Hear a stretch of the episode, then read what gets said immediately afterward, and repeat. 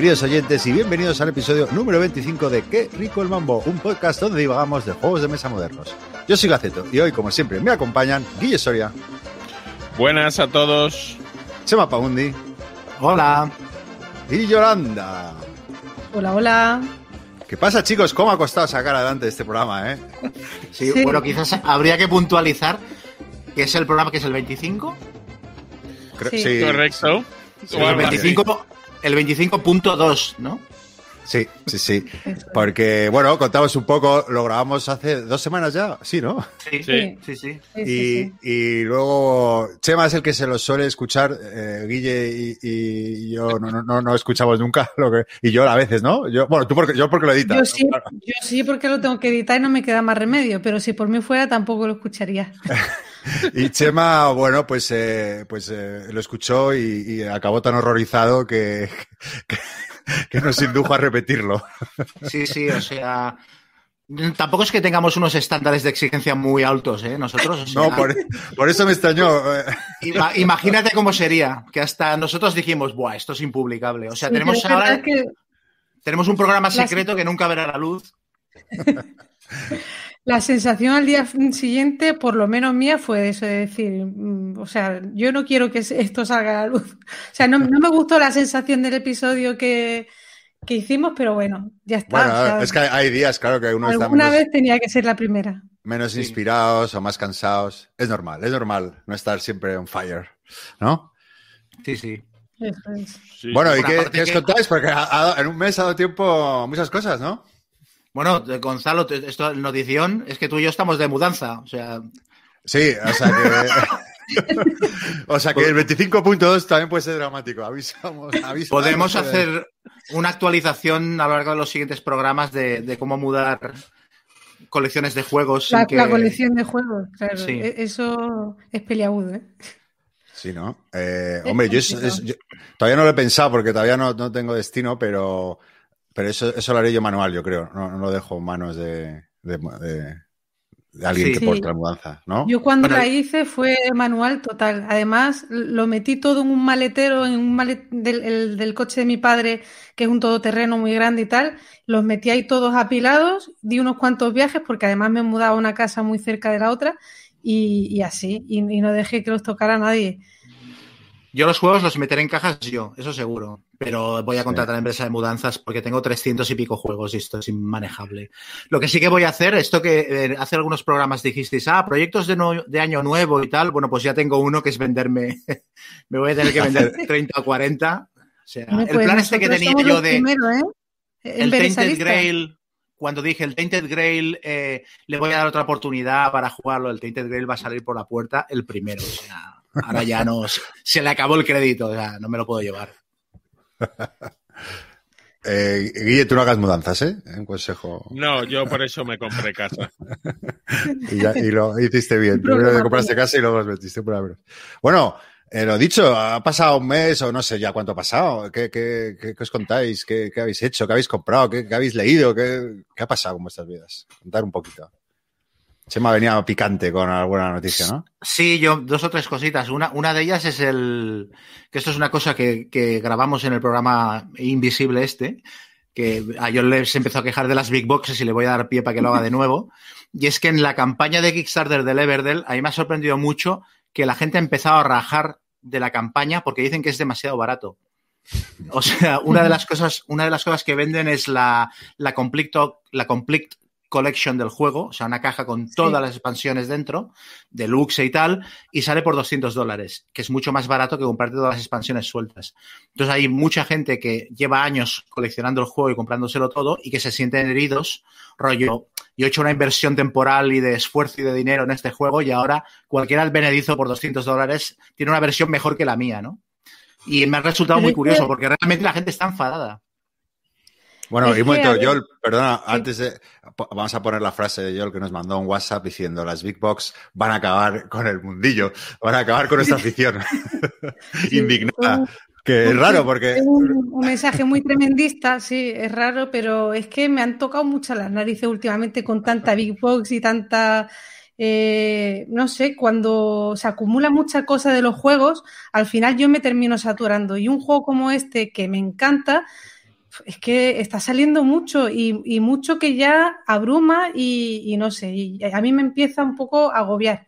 Y yo un poco entiendo a esta gente que se está quejando porque el timing no ha sido muy bueno. O sea, a lo mejor ha dado la casualidad o lo que sea, pero la reimpresión del juego ha coincidido con el lanzamiento del Kickstarter. ¿Qué pasa? Que, eh, por ejemplo, yo me, lo he comprado absolutamente todo. No, al fin, no, estaba segura de, si comprarlo, sino al final terminé comprándolo todo. Te gastas 200 y pico de euros en, comprarlo todo. Y unos días después, es que no han pasado ni tres o cuatro días después, hacen un lanzamiento de una campaña de Kickstarter con unos precios, pero súper rompedores. Entonces dice, vamos, o sea, ha habido retrasos en la, reimpresión del juego.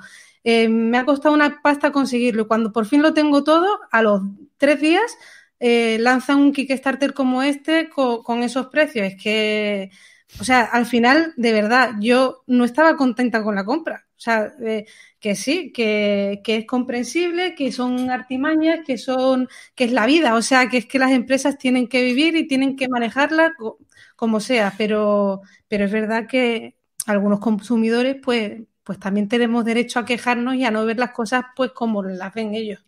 No sé. Yo lo del timing lo entiendo. Lo del timing lo entiendo porque sí que es verdad que da rabia cuando te compras. Esto, por ejemplo, hace mucho Apple. Lo de, me compro el ordenador portátil y al cabo de unas semanas no han dicho nada y sacan una versión nueva que es mejor de la, que la mía, ¿no? Eh, pero en realidad es que no tienen ninguna obligación contraída con los clientes. Tú te has comprado un juego, lo has disfrutado durante años y ya está, no tienen, o sea, no tienes ningún derecho adquirido con esa editorial. Ellos pueden renovarlo cuando quieran y el que se compre una versión mejor, pues, pues fiesta para él, ¿no? O sea, lo máximo que puedes hacer es comprártela tú también y venderte la antigua un poco más barata y sufragar los gastos, pero aparte de eso. Claro, sí, que yo lo entiendo totalmente, pero que, claro, yo entiendo a la gente que se está quejando, yo no me he quejado, pero no estoy contenta con la compra. O sea, eh, muchas veces, tío, eh, de verdad, en vez de estar feliz y contenta con todas mis expansiones, con todas mis cosas, y además que es una barbaridad de contenido, que es lo que os decía, que tanto sacar contenido de, por ejemplo, el root, ¿cuántas expansiones han salido? Yo he terminado vendiéndolo porque lo veo inabarcable. O sea, y, mira, por ejemplo, que con el Everdell lo he jugado muchísimo, pero es que no me da tiempo a probarlo todo. Con el Arkham Horror me ha pasado un poco lo mismo. O sea, con los juegos que salen tanto contenido, a mí al final consiguen producirme el efecto contrario. O sea, que termino un poco saturada. Guille quería opinar.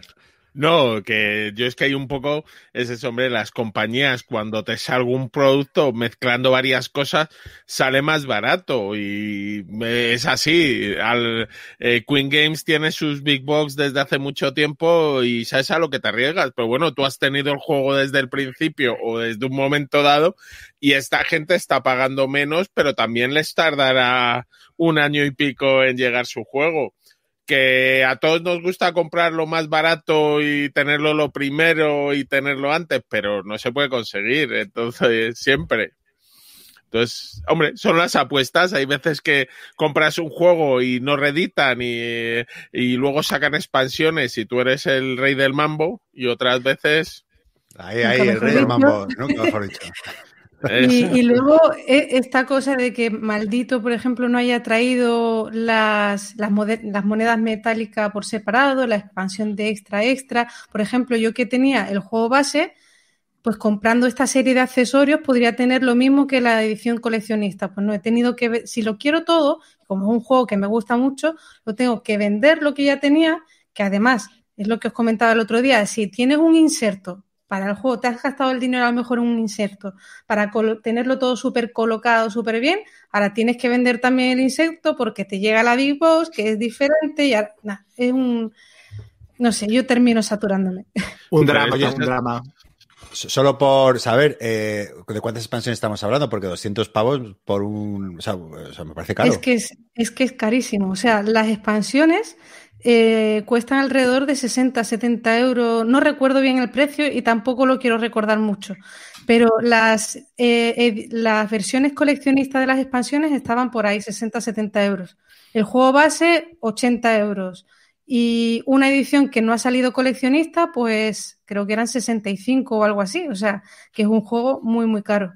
Madre mía, cómo se ha puesto el euro. Y si además, si hicieran esto de un par de juegos, pero joder, es que lo están haciendo del Terraforming Mars, del Wingspan, del Everdell, del Russian Railroads, o sea, todos mis juegos preferidos de, todos están sacando edición coleccionista. Y dices, tío, no, por favor, o sea...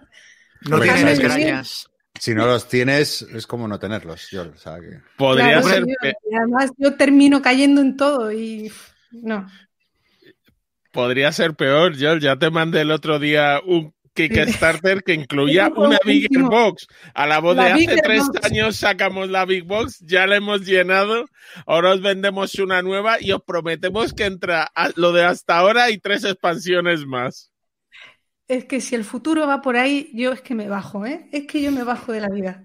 ¿Tú qué preferirías? Que sacaran eh, versiones de lujo de los juegos que no te gustan, ¿no? No, no, yo preferiría que no sacaran versiones de lujo, de verdad. Yo antes sí me gustaba de vez en cuando que saliera una, eh, una edición deluxe y tal, las deluxificadas las llamaban. Ahora ya no es versión deluxe, ahora es Big Box y ahora es invento de, eh, mm, por ejemplo, lo del Russian Railroad, tío, que es que no puedes comprar la versión, la, la, la expansión por separado. Son artimañas que a mí me están dejando muy loca. Yo te planteo una, posibilidad quizás rompedora, que es no comprártelo. ¿eh? yo tengo, yo tengo el Pandemic primera edición con el On the Brink y estoy más contento con las Pascuas. ¿eh? O sea, y, que saquen lo que quieran, yo pues ya tengo mi juego. Te juro que estuve a punto de hacerlo con el Everde. De hecho, me lo compré, lo ordené y lo metí en el armario y todavía no lo he jugado. O sea que lo, normal hubiera sido. A punto estuve de hacerlo. Así aprenderán. en el armario ahí. Así no se puede. La, protesta, la protesta muda. Exacto. Eh, no, yo es complicado, pero es verdad que las empresas tienen que intentar vender, hacer su negocio y bueno, yo, hombre, si te lo hacen a los seis meses de sacarte el juego base, te lo hacen tal, pero hombre, además ya el Everdell lleva unos años en el mercado desde que salió el básico. Piensa que salió antes de ayer. O sea, después de meses. ha sido en español. Bueno, sí, pero me imagino que habrá sido una reimpresión internacional, ¿no? Pero es una reimpresión, que esto... Es verdad que a la gente creo que el Kickstarter pero la edición coleccionista creo que en español no había salido hasta el momento. Vamos, seguro que no. No, pero bueno, pero eso es porque los tiempos son distintos. Porque eh, lo que podéis pedirle a Maldito es que saque la edición de coleccionista con el mismo tiempo que ha tardado en sacar la edición normal coleccionista. Entonces, el problema saldrá dentro de dos años y medio, tres. La veréis en inglés y diréis, no, la queremos ya en español, que tenemos mucho ansia. Bueno, ya está, ya no me quejo más. Pero tú quejas, si eso... Si es gratis, ¿no? Exacto. No, no, bueno, y, como dice Chema, bueno, yo no me lo creo, ¿no? Pero dice que se puede no comprar. hay, rumores, eso lo cuentan las leyendas. Luego esta semana también, bueno, esto yo me entera hoy, eh, se han presentado las primeras imágenes del, juego eh, Gibraltar de NAC.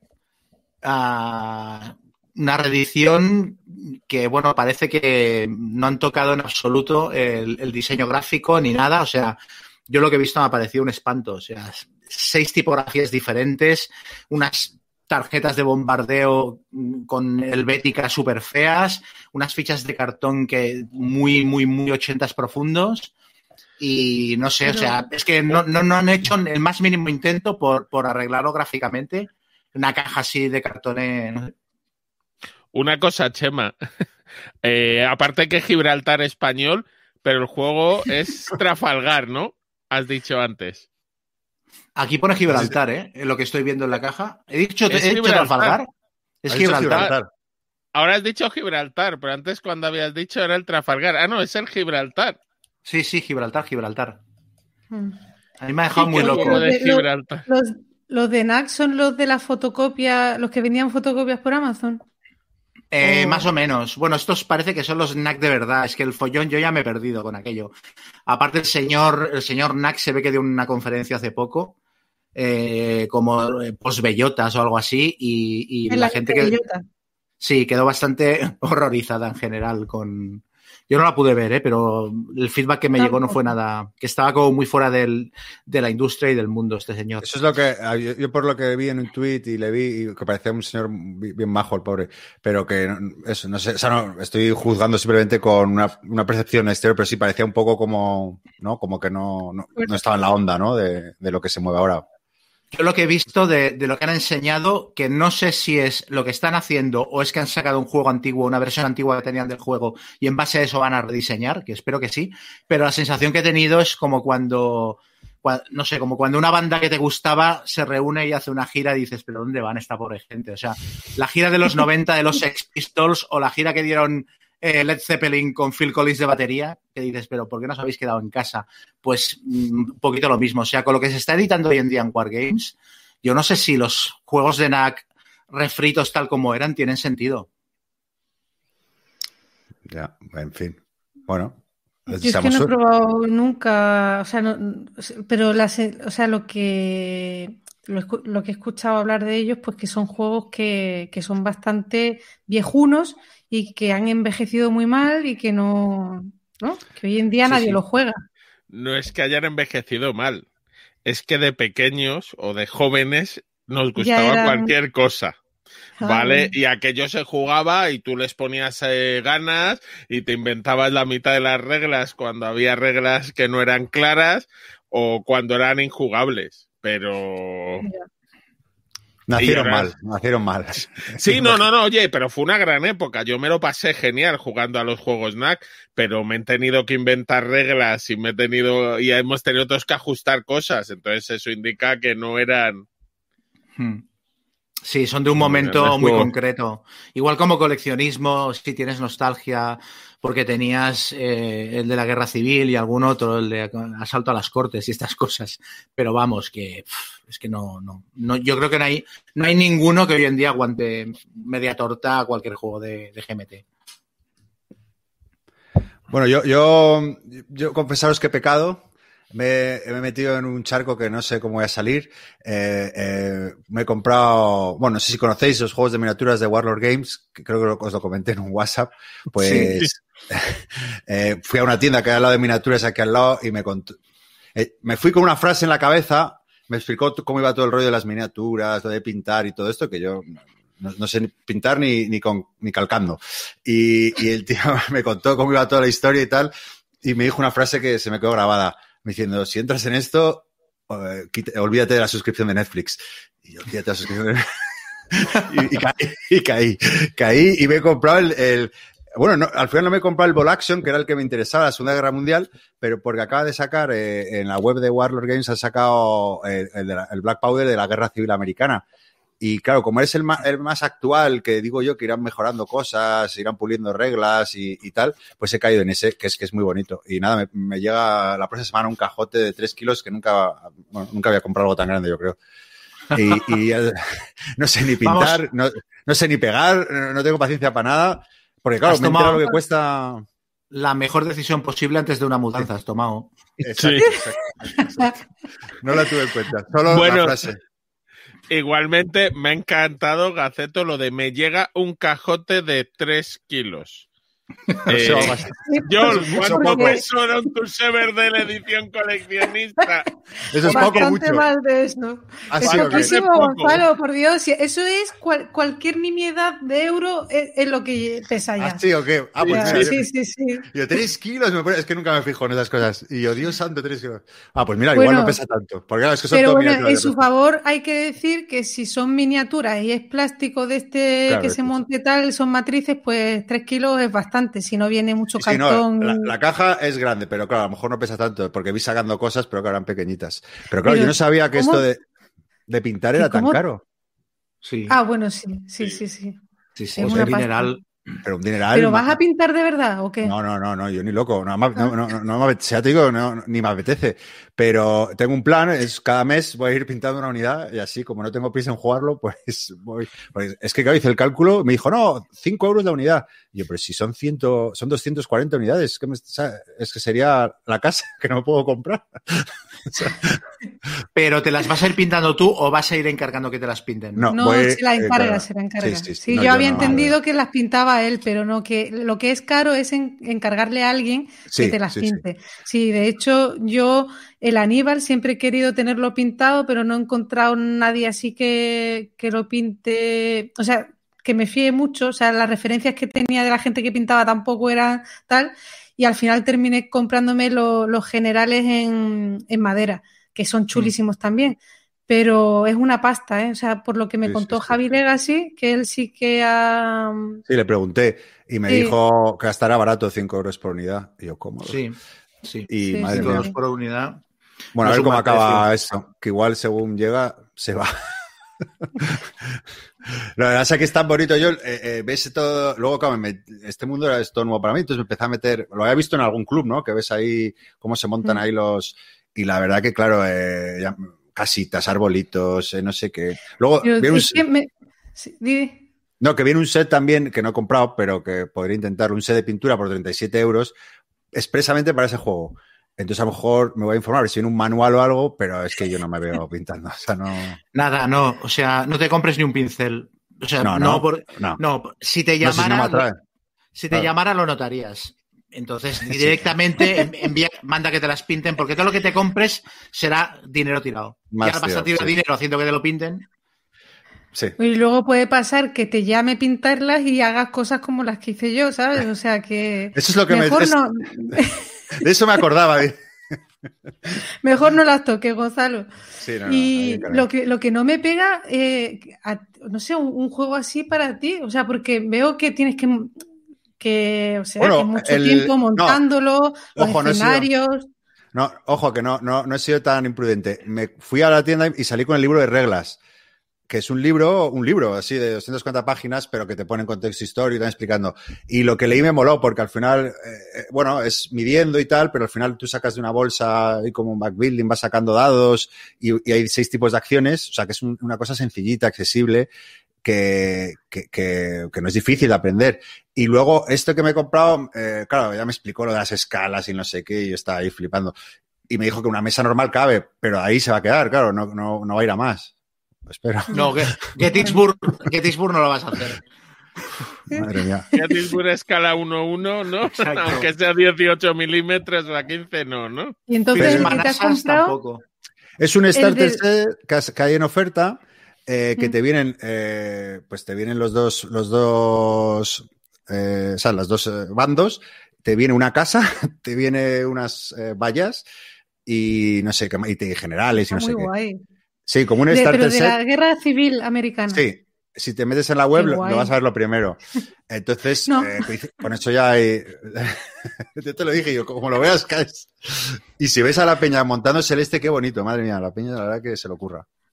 El Mm. problema con estos juegos es que eh, te picas muy rápido, porque en realidad em, te compras dos ejércitos, te parece que tienes un montón de variedad, y a la que juegas tres batallas dices, hostia, yo quiero más edificios porque quiero hacer una batalla urbana, o quiero más árboles porque quiero poner un bosque, o quiero este tipo de caballería que no me la había comprado para probar cómo va. Y acabas con Estuve muchas más unidades de las que vas a usar luego. Estuve el sábado en otra tienda fichando arbolitos. ¿Ves? Bueno, ya os contaré no te- cómo evoluciona. No te los compres en AliExpress, los arbolitos, porque yo me los compré. Yo para, para el Mythic Battles Pantheon me compré unos arbolitos para AliExpress en plan, hostia, qué chulos. Porque en el juego vienen de cartón. Dije, ya verás, con estos de puta madre. Y cuando me llegaron, eran de, eran de dos centímetros los árboles. Y las miniaturas son de 33. Y entonces era como, eran batallas en un campo de coles. Era buenísimo. Está bien, está bien. Me voy a meter contigo, Chema. ¿eh? Los de Mythic también te vendían los árboles de plástico. Sí, pero los árboles, es que me lo he estado mirando estos días porque van a reeditar en teoría las expansiones que me faltan de ese juego. Y los árboles son más pequeños que las miniaturas humanas. O sea, los árboles y las columnas son una mierda como un piano. Y te cobran 45 dólares por la caja de escenografía, en unos huevazos como cabezas de nano. Ahí bien. Sí. Bueno, ¿y qué más? ¿Habéis eh, comprado una cosita? ¿Alguna cosa que queréis comentar? Yo Un quería, yo, yo quería que, que comentáramos la, la, la, un poco la batalla de los podcasts, ¿no? Que ha sido como. Ha sido el gran bluff lúdico de la temporada. Porque, claro, esto tenía que haber sido la hostia y haberse emitido en YouTube y no sé qué, y al final, mierda, o sea, no. En 80 países y, y traducido. Exacto, exacto. Eh, hemos como, generado- como, como la entrevista de Megan y, y Príncipe Harry, era- ahí competíamos. Hemos generado unas expectativas que luego no se han cumplido. Pero Todo vamos, el es mundo que. quería verla además y, y no ni pasamos enlace, ni se emitió, ni nada No. de nada. A ver si lo solucionamos para lo que queda. Yo estuve muy triste eh, por no poder Sí, verla. sí, sí. de cara a la audiencia que no sepa lo que es, eh, mm, Gonzalo o Gaceto eh, lió a los del. O se liaron entre ellos los del podcast Bislúdica con él y decidimos hacer una, una batalla de, de Command and Colors Napoleonics Epic jugada por, por Basal. Ellos contra nosotros. Nosotros tres, eh, yo, eh, Gaceto y Yol contra Amarillo, Clint Barton y Carte, ¿no? Sí, Sí. Sí.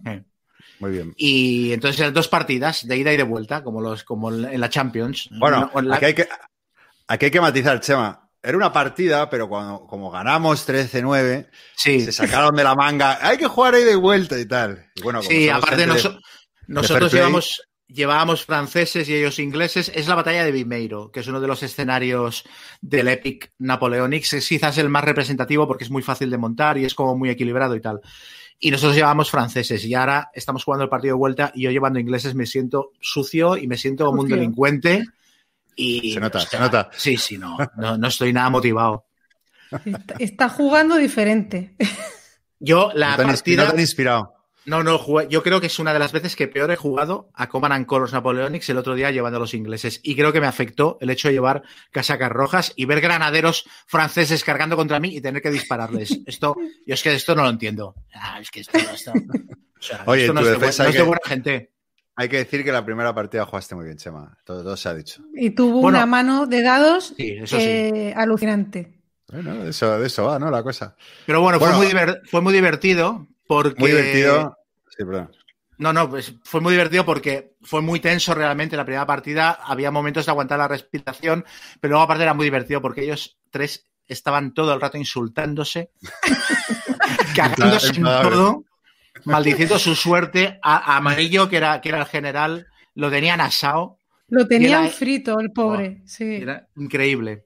General Y- Manco. Y, realmente no, no tuvo no tuvo mucha culpa de lo que pasó. O sea, No. eh, Pero es que además pero habían bueno, la- estado- la, culpa. Mientras que noso- nosotros hicimos piña ahí y, y nos salió bastante bien la Bueno, primera oye, partida.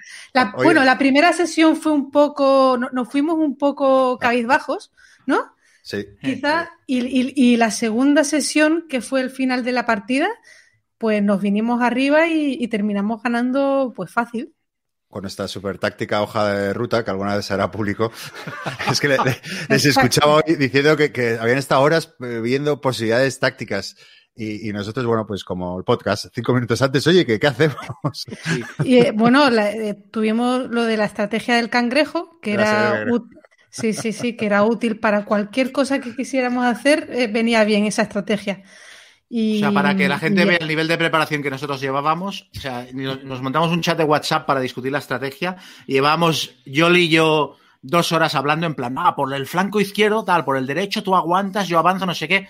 Y de repente aparece Gaceto y lo primero que dice en el chat es, pero nosotros somos los azules o los rojos. Esto fue. Esto fue Y diez minutos antes de la partida lo volvió a preguntar, o sea que Sí, sí, seguía sin quedarle muy claro. Pero era Ellos para la típica táctica del despiste. Hacerse así el, el atontado. Ellos, en cambio, estuvi- estuvieron una semana em, em, eh, eh, bravuconeando con la partida. O sea, eh, eh, Clint diciendo yo no he perdido nunca este juego. Son las cosas. Lo- iban, iban a recoger el trofeo directamente. Maravilloso. Lo- Eso fue lo bonito. Yo, yo, ese momento ya cuando los ganamos, estaban tan hundidos, picados, Sí. callados. Fue tremendo. Pero bueno. Y, Aparte y es que la tenía- entre la, ellos. tenían, es la tenían ganada. Es que, la- o sea, después de la primera sesión, yo creo que la tenían ganada la partida. Y de hecho estuvimos comentando, o sea, lo tenemos tan mal que si si tenemos que entrar en la cueva a buscarlos, si ellos se dedican a defender, que es la posición en la que estaban, en la que está el ejército inglés en esa batalla, si se dedican a defender y tenemos que entrar en la cueva a buscarlos, estamos perdidos. La única que nos puede pasar es que se vuelvan locos y se lancen a atacarnos. Y fue dicho y hecho. Y fue, O sea, fue lo que pasó. Sí, sí. Yo no daba crédito. Cuando, cargando con la caballería, sin apoyo, contra cuadros de infantería, o sea, haciendo unas locuras de repente.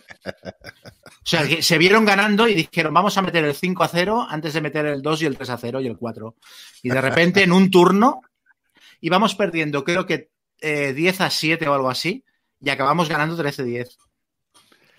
Luego, eh, eh, bueno, en su, en su defensa hay que decir que es que son muy divertidos, ¿eh? La verdad que sí. Sí, no, a ver. Y lo pasamos genial. sí. Coña, Sí. esa parte fue muy chulo. Es que son, son muy divertidos todos, la verdad. Mm. Así que nada, bueno, la, la- la segunda partida, eh, acabamos 5-5.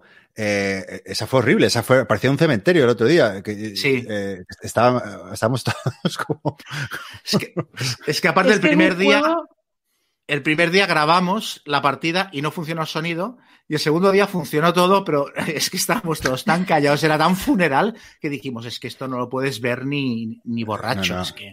Es como, como ver. eh, uno- Sí, sí, sí, Sí, terrible. pero yo creo que se, se cortaba la tensión, o sea, que estábamos todos callados, ¿sabes? Viendo a ver qué hacía el que teníamos enfrente. Yo veía a Carte, mira que Carte estuvo más bien pasivo en esta última sesión, pero era eh, amarillo, darle una carta a Carte y me, ¿sabes? Me, me- me ponía delante de la pantalla esperando a ver qué es lo que iba a hacer y es que es un juego muy tenso y luego cuando te toca a ti, claro que no se puede hablar entre los compañeros de equipo, entonces te la estás jugando, o sea, estás haciendo cosas y estás mirando, ¿sabes? Con el rabillo del ojo a tus compañeros diciendo, a ver qué están pensando Sí. de lo que estoy haciendo, porque Gonzalo nos da unas cartas pensando en, vamos, pienso yo que, que Gonzalo pensará en, en- en eso, cuando nos da las cartas para que Obvio. hagamos algo, ¿verdad, Gonzalo? Tú lo tienes Obvio. todo en tu cabeza. Está todo en mi cabeza. Siempre cuando pienso, a ver, cangrejito, cangrejito, y ya está.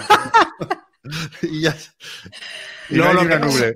Lo que pasa mucho es que ves a otro de tu equipo hacer un movimiento con una unidad y estás aguantando la respiración pensando, hay que la caga, hay que la caga, hay que la caga. Sí, sí, sí. Y tú Porque lo ves- notas eso.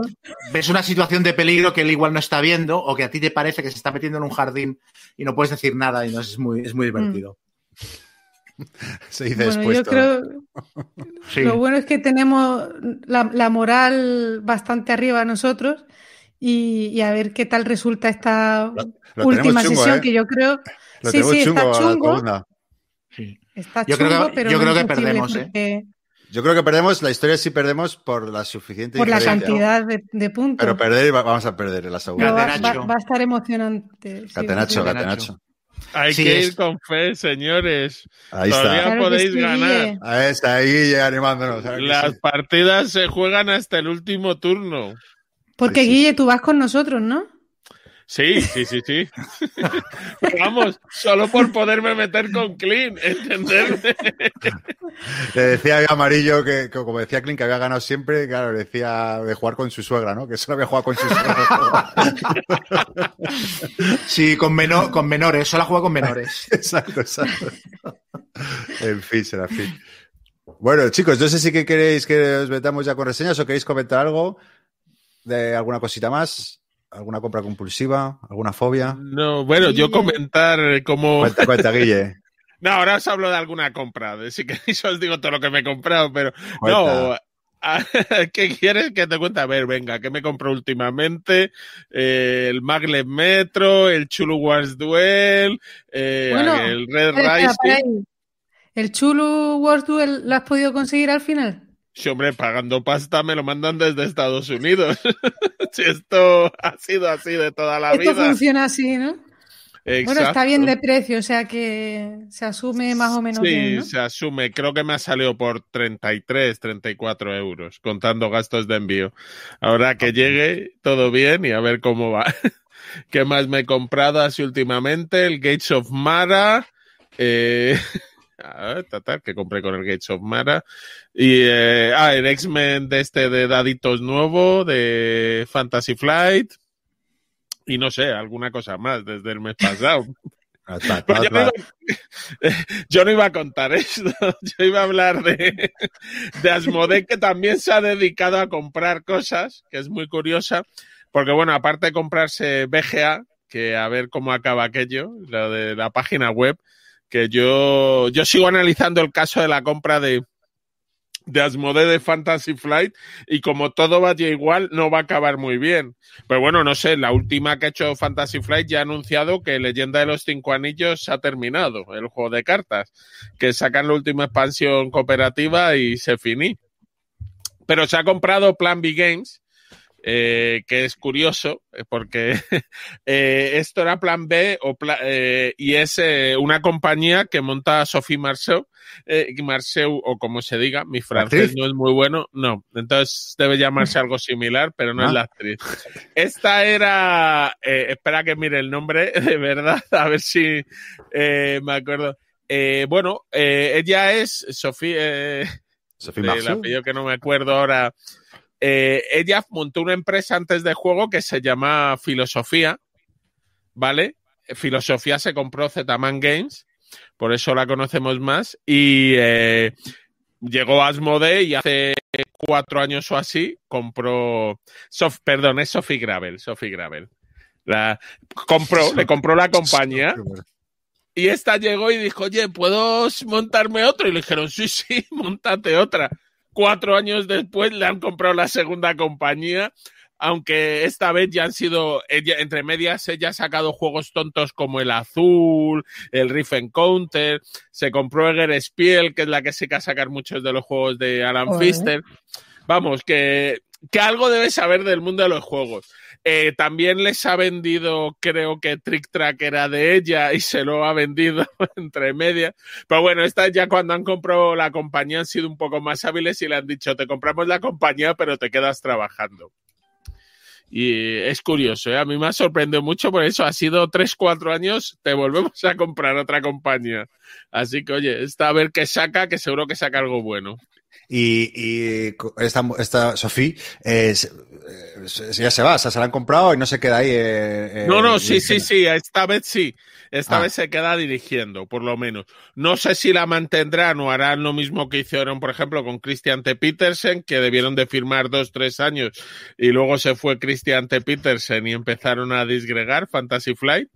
Pero por ahora ya sí han anunciado que se queda ella y todo el equipo que hay en Plan B. Pero bueno, estamos buscando si eso, primero montó su compañía, luego montó un plan B, ahora si se irá en breve y montará la tercera bala vencida o Games o algo así.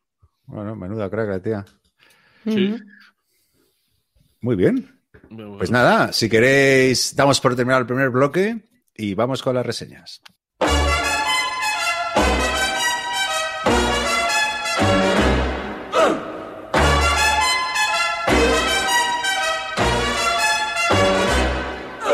Papa loves mambo. Mama loves mambo. Look at him sway with it, getting so gay with it, shouting olay with it. Wow. Eh, venga, ¿quién quiere animarse? ¿Quién quiere empezar? Venga. No. ¿Empiezo? Venga, Yol, empieza tú. Vale, a ver. En 1773, en América, los llamados Hijos de la Libertad comenzaron una serie de revueltas en contra de la subida de impuestos y otra serie de medidas impopulares perpetradas por los británicos en las llamadas Trece colonias. No taxation without representation. Ese era su lema. Estaban hartos de tener que pagar impuestos y no tener ni siquiera representación en el Parlamento en Londres. Esas revueltas, que en un principio parecían no tener demasiada importancia, convergieron en un montón de batallas más coordinadas militarmente por la lucha de la independencia de los Estados Unidos. Los británicos, en cuanto vieron que estos disturbios empezaban a convertirse en algo más serio, apostaron por traer ejércitos regulares desde Europa, pero como en los partidos de fútbol, ellos serían los visitantes y los colonos americanos el equipo local que conoce y maneja a la perfección el terreno en el que juegan. Y esta serie de batallas, escaramuzas, asedios y asaltos están perfectamente reflejados en una serie de nueve juegos diseñados por Mike Miklos, que es un friki de este periodo y que ha sabido reflejar muy bien todo lo que pasó durante esta época en las diferentes batallas. Y yo, en concreto, voy a hablar de Battles of the American Revolutions Tripack, que es una reedición de tres de estos juegos pertenecientes a la misma serie eh, en una sola caja. Me lo recomendó Roy Celacanto en 2016 en unas grecas que fuimos y que es el, el bueno, Roy Celacanto tiene el podcast de notas históricas que es muy recomendable y bueno, en esta caja vienen Saratoga, Guilford y Brandywine. Entonces voy a empezar eh, contando un poco a grandes rasgos en qué consiste la serie y ya luego comento algunos elementos así puntuales y específicos que he ido encontrando en algunos de los juegos que ya he podido probar. A ver, el sistema del juego, ¿vale? El sistema es I Go You Go, que no es más que una mecánica en la secuencia de juegos, que es que un jugador mueve y luego ataca. Y luego le toca al otro que mueve y ataca y hace todo de seguido. ¿Qué pasa? Esta mecánica a veces hay jugadores que no les suele gustar porque mientras uno está haciendo cosas, el otro está mirando el techo. Pero en este juego en concreto y en esta serie, pues lo han sabido hacer muy bien porque ambos jugadores, porque son juegos de dos jugadores, están muy involucrados en todo momento porque hay fuego de artillería defensiva y hay disparos de rifles que son simultáneos. Y bueno, es un juego de Exam Counter que es de hexágonos y fichitas, donde el movimiento es muy importante, porque los escenarios tienen unos mapas lo suficientemente amplios, eh, donde cada unidad empieza por un extremo del mapa y luego se van, van convergiendo en diferentes puntos del mapa, donde tienen lugar unas batallas muy tácticas. Y el movimiento es muy importante. ¿Por qué? Porque hay apilamiento, ese límite de apilamiento y, y las unidades se estorban las unas a las otras, entonces tienes que tener cuidado. Luego, el tema de la artillería, bueno, pues para que sea eficaz la artillería tienes que posicionarla en sitios muy, o sea, tienes que moverla bien porque si no, no te sirve para nada, que es lo que me ha pasado a mí en varias partidas. Y, y luego, porque, o sea, cuando te vas acercando, te vas moviendo con las unidades, pues tienes que intentar, puedes intentar, intentar flanqueos, ataques de línea, pequeñas escaramuzas en algunos sitios de, del bosque y, bueno, al final el movimiento en el juego, no solo los ataques, sino el movimiento también se hace bastante, es una fase del juego bastante divertida. Y los combates, los combates se dividen en tres fases diferentes. Tenemos la artillería defensiva, o sea, un jugador no puede atacar con la artillería, siempre se defiende con ella. Luego los disparos en rifles, pues son muy curiosos porque tú solo puedes atacar con los rifles cuando estás adyacente a otra unidad. Y esto simula, bueno, cada hexágono son ciento y pico metros aproximadamente. Y claro, en esa época los fusiles eran muy imprecisos y a no ser que estuvieras muy cerquita y pudieras verle el blanco de los ojos al, al soldado que tenías enfrente, pues mejor que no dispararas porque no ibas a acertar. Entonces, pues eso se refleja perfectamente en el, en el juego. Y luego el combate en sí, pues son tiradas de dados con modificadores de más uno, más dos o, y lo que pasa es que tienen una fase, los combates, eh, de sacar unas cartas de táctica, ¿vale? Los jugadores van a tener más o menos cartas de táctica dependiendo de cómo de bien han ido preparados al combate. Entonces, ambos jugadores van a sacar una carta de táctica al mismo tiempo, se va a revelar y se van a cruzar en una tabla y eso te va a dar más modificadores al combate o incluso puede ser que no se combata. O sea, si uno, un jugador saca una, una, carta de táctica de retirada y el otro de avanzar para adelante, pues a lo mejor no se, no, no se produce el combate y te quedas con la cara partida. Y entonces esto pues da incertidumbre a las batallas y, resultan pues muy divertidas. Un piedra, papel o tijera, pero creo que es un toque muy original y fundamental en, en el juego. Y eso es lo básico, o sea, son las características comunes a todos los juegos de la serie. Y luego, pues entrando ya en particularidades de los escenarios que he ido jugando, pues por ejemplo, tenemos el Utah Spring, que es el escenario yo creo que es recomendadísimo para empezar a jugar esta serie, para aprender, porque es un escenario muy sencillo. Y, bueno, aquí, por ejemplo, tenemos la, ficha del zorro del pantano, que en el que, o sea, los que hicieron El Patriota se inspiraron en el personaje del zorro del pantano que es eh, Francis Marion y, y, en la peli del Patriota está protagonizada por Mel Gibson y, y, el personaje es Benjamin Martin y era un soldado del ejército continental que era muy escurridizo y atacaba siempre por sorpresa a los ingleses. Pues la fichita de este hombre está en este escenario. Luego tenemos a los Green Mountain Boys, que no es un grupo de de los 80, sino que es una organización militar comandada por Ethan Allen, que ayudó a tomar el fuerte Ticonderoga y fue una operación pues como muy, muy importante. Y, bueno, y luego pues van metiendo muchas cositas temáticas en cada escenario. En Saratoga pues tienes tiradas de niebla, el mapa está lleno de bosque, en los bosques no se hace ZOC, no hay zona de control, sea, tú en los hexágonos ejerces, cada unidad ejerce influencia en los seis hexágonos que, que los rodean y si pasa una unidad por ahí, tiene que parar.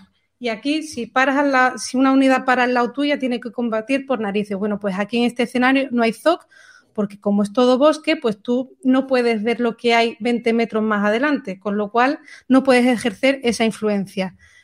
Y, luego también refleja muy bien la controversia que había entre Benedict Arnold y, Horatio Gates. Eh, luego el Newtown, otro escenario. Bueno, pues lo, los, hay indios, los indios estaban del, del, lado de los británicos y los, los, indios en este juego adquieren honor. Y si los, este honor te dan un, un bonificador de más uno a las tiradas, pero si los indios en cualquier momento deciden retirarse, pierden ese honor. ¿Vale? Y luego, por último, ya comentar el de Georgetown, Georgetown que es un, uno de los escenarios, una de las cajas de, la serie, que sale el general Stephen, que en el momento de la batalla iba borracho como una cuba, y su movimiento se hace a través de tiradas de un dado. O sea, es un movimiento aleatorio. Tiras el dado, te indica en qué dirección se mueve ese general y todas las tropas le van siguiendo y va, va haciendo S por el tablero. Y, y bueno, al final el tío ha conseguido hacer una serie de juegos súper narrativos, muy simulacionistas, pero con muy poquitas reglas. Porque normalmente eh, que sean juegos pues muy narrativos y muy simulacionistas es porque le han metido un montón de reglas, lo han sobrecomplicado y le han puesto un montón de excepciones y parece que el sinónimo pues, pues es eso, eh, meterle un montón de reglas. Y aquí no, aquí son juegos, ya, ya os digo, con unas reglas básicas muy sencillas, luego las excepciones o el manual de reglas específicas del escenario son dos o tres carillas y ya está. Y luego, pues que es una pasada poder ver los mapas que son preciosos y las fichas que describen el tipo de tropa, las ilustraciones son chulísimas con los uniformes de cada tropa, eh, vienen identificadas con su nombre, tú luego te puedes meter en internet y buscar información sobre esa tropa. Eh, claro, si fueran todos ejércitos regulares, pues a lo mejor sería más rollo, pero al haber muchos ejércitos de, de milicianos, pues cambian los uniformes y es que te recreas viendo las fichas. Entonces, cada caja es una historia nueva, diferente y te puedes recrear en ella todo lo que quieras y más. Y nada, a mí me ha entusiasmado, o sea, me ha, me ha encantado esta serie. Eh, más o menos la duración de las partidas y la, y la extensión que ocupan mesa, quiero decir, ¿son mapas pequeñitos, pocas fichas o, o es mucho montaje? No, mira, los, el, escenario, por ejemplo, de Utah Spring que he dicho que es ideal para comenzar, el mapa es, no es muy grande, fichas no hay tampoco muchas y la partida se puede ir a como mucho una hora y pico, yo creo, dos horas, como mucho. Hombre, la primera partida a lo mejor, yo es que he tenido la suerte de que todas las partidas que he jugado con alguien a este juego, porque también lo he jugado en solitario, ha sido con Roy, que se conoce la serie perfectamente. Entonces no he tenido que consultar para nada reglas. Entonces la partida iba súper fluida. Cuando lo he jugado en solitario, casi que también habré cometido un montón de fallos y tal, pero lo monté aquí en casa y, y perfecto. Y, eso, y en esos dos horas o por ahí te termina el escenario. Fácil de Hay conseguir. otros muchísimo más grandes. Eh, un segundito, por ejemplo, bueno, el, el, que tengo yo, el American Revolution Tripack, Battles of the American Revolution Tripack, este es fácil de conseguir. Está en tiendas por cincuenta y tantos euros, creo, no sé el PVP, ¿vale? Pero más o menos por ahí.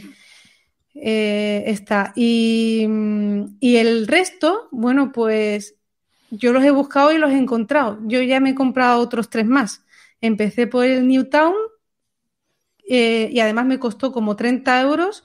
Luego conseguido de segunda mano, pero precintado, el. Hostia, espera, el perdona, yo. Que, Pensacola. Es que acabo de recibir una notificación, Big Box, eh, la presa. No, tío, pues Celacanto me dijo que seguramente sacarían otros tres juegos en otra caja de tres, ¿vale? Porque ya os digo, hay nueve juegos en la serie y han metido tres en una caja.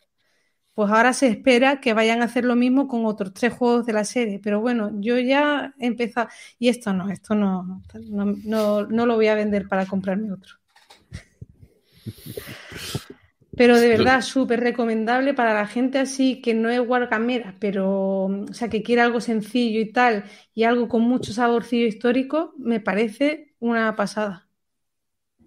Lo has jugado online, entiendo, ¿no? Sí, lo he jugado con Roy online y luego yo en solitario, eh, pues aquí en casa. Y, pues y online, sola. ¿dónde lo Que en Basal? solitario, sí, en Basal están todos los módulos de todos los juegos de la serie.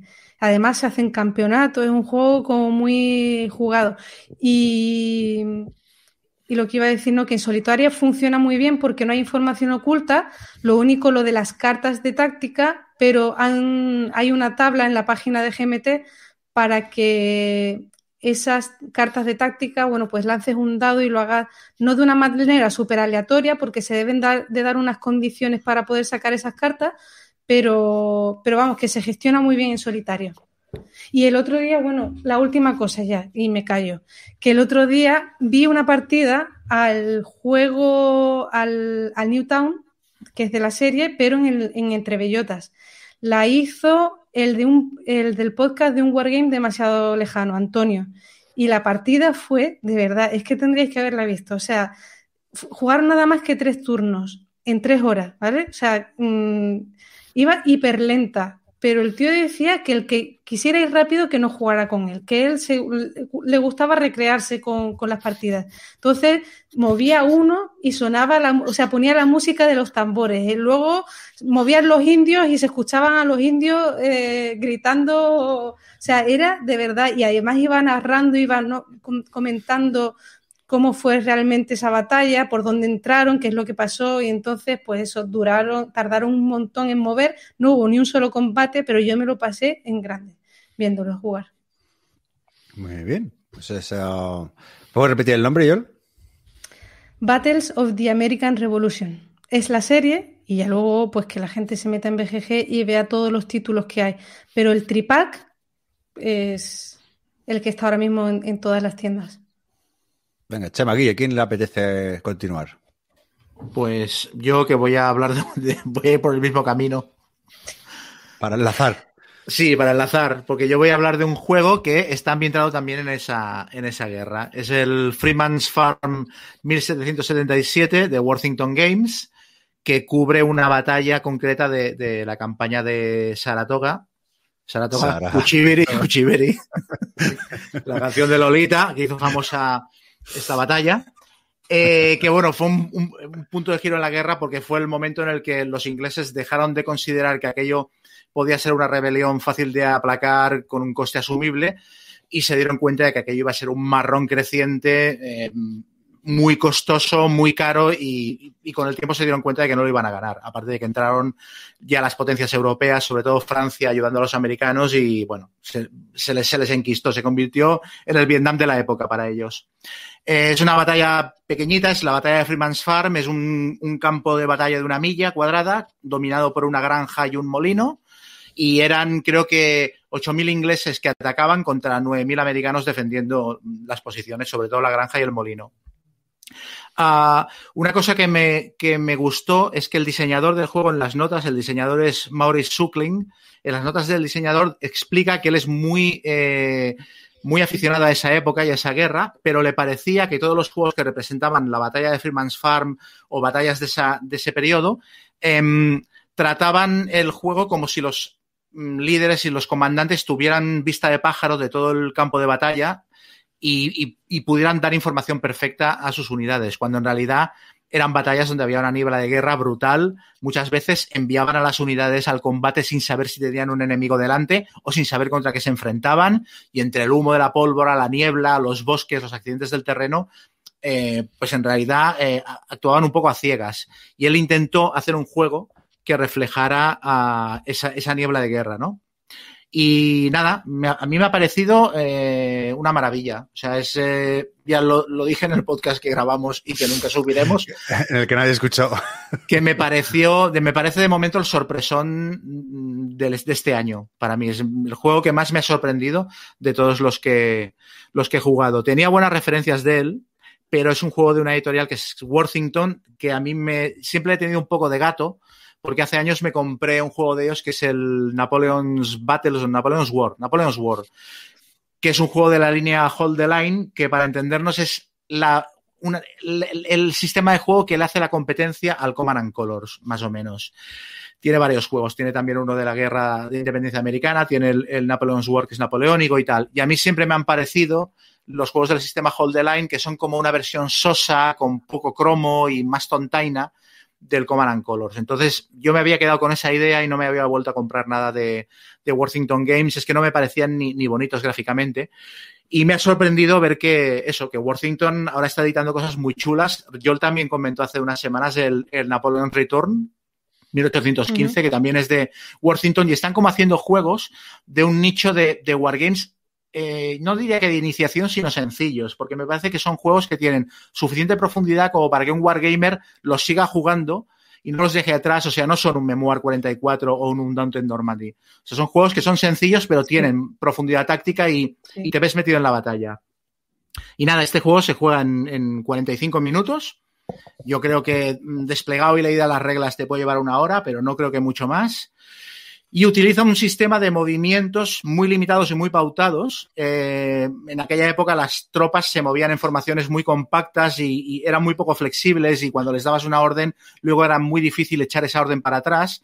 Y esto el juego lo soluciona con un tablero en el que se te indica el movimiento de las unidades con flechas ya. O sea, te dicen hacia dónde se puede mover cada unidad y tiene dos o tres opciones de movimiento eh, y punto, no puedo hacer nada más. Está todo muy acotado. Tienes el mapa, del, tablero de, de, juego, tienes las unidades, que cada unidad está representada por cierto número de, de, bloques de madera, y luego aparte cada unidad tiene una tarjeta que está fuera del tablero, donde te indica eh, la información básica de esa unidad, que básicamente es la moral que tiene, que la moral, todas las unidades suelen empezar con 8 o 9 puntos de moral y les van bajando durante la partida, la moral, y luego te vienen las opciones de las cosas que puede hacer esa unidad cuando la actives, que son cuatro o cinco opciones muy sencillas. Moverse, que se puede mover a dos o tres sitios, o sea, rollo, si estás en el camino tal, te puedes mover a la granja o a este otro camino, y ya está. Moverse, atacar, que también, según donde estés del campo de batalla, solo alcanzas a atacar a unidades muy concretas. Y luego también igual tienes una acción de refuerzo, que es que le puedes pasar tropas a una unidad que tengas cerca. Y puedes tener otra acción que sea activar la artillería, pero son cuatro o cinco opciones por, por unidad, nada más. Entonces, cada jugador tiene un mazo de cartas de activación propio, que tiene 15 cartas. El inglés tiene un mazo y el americano tiene otro. Tú tienes tres cartas en la mano de tu mazo. Y cada turno lo que haces es jugar una carta de activación y la carta, la única información de juego que tiene es uh, qué, qué, unidad puedes activar con esa carta. Te indica el nombre de una unidad. Entonces juegas la carta, eliges la unidad, la activas y llevas a cabo una de las acciones que puede, que puede ejecutar. O sea, la mueves o combates o lo que sea. Y, y ya está, no tiene más. Eh, luego el otro jugador hace lo mismo y así va avanzando, va avanzando la partida. ¿Cómo se resuelve un combate? Si tú activas una unidad para, para combatir contra otra, Tú tiras una reserva de dados de seis caras, que suelen ser entre cuatro y siete dados. Cada unidad tiene entre cuatro y cinco dados de combate y luego hay modificadores que te pueden hacer tirar algún dado extra o incluso tirar algún dado menos. Entonces haces la tirada y ordenas los dados por parejas. Entonces, las parejas bajas, las parejas de uno y de dos, eh, te fastidian a ti. O sea, le causan bajas a la unidad atacante o le hacen perder moral a la unidad atacante. Y en cambio, las parejas altas, las parejas de cuatro, de cinco o de seis, le hacen bajas o le hacen perder moral a la unidad del defensor.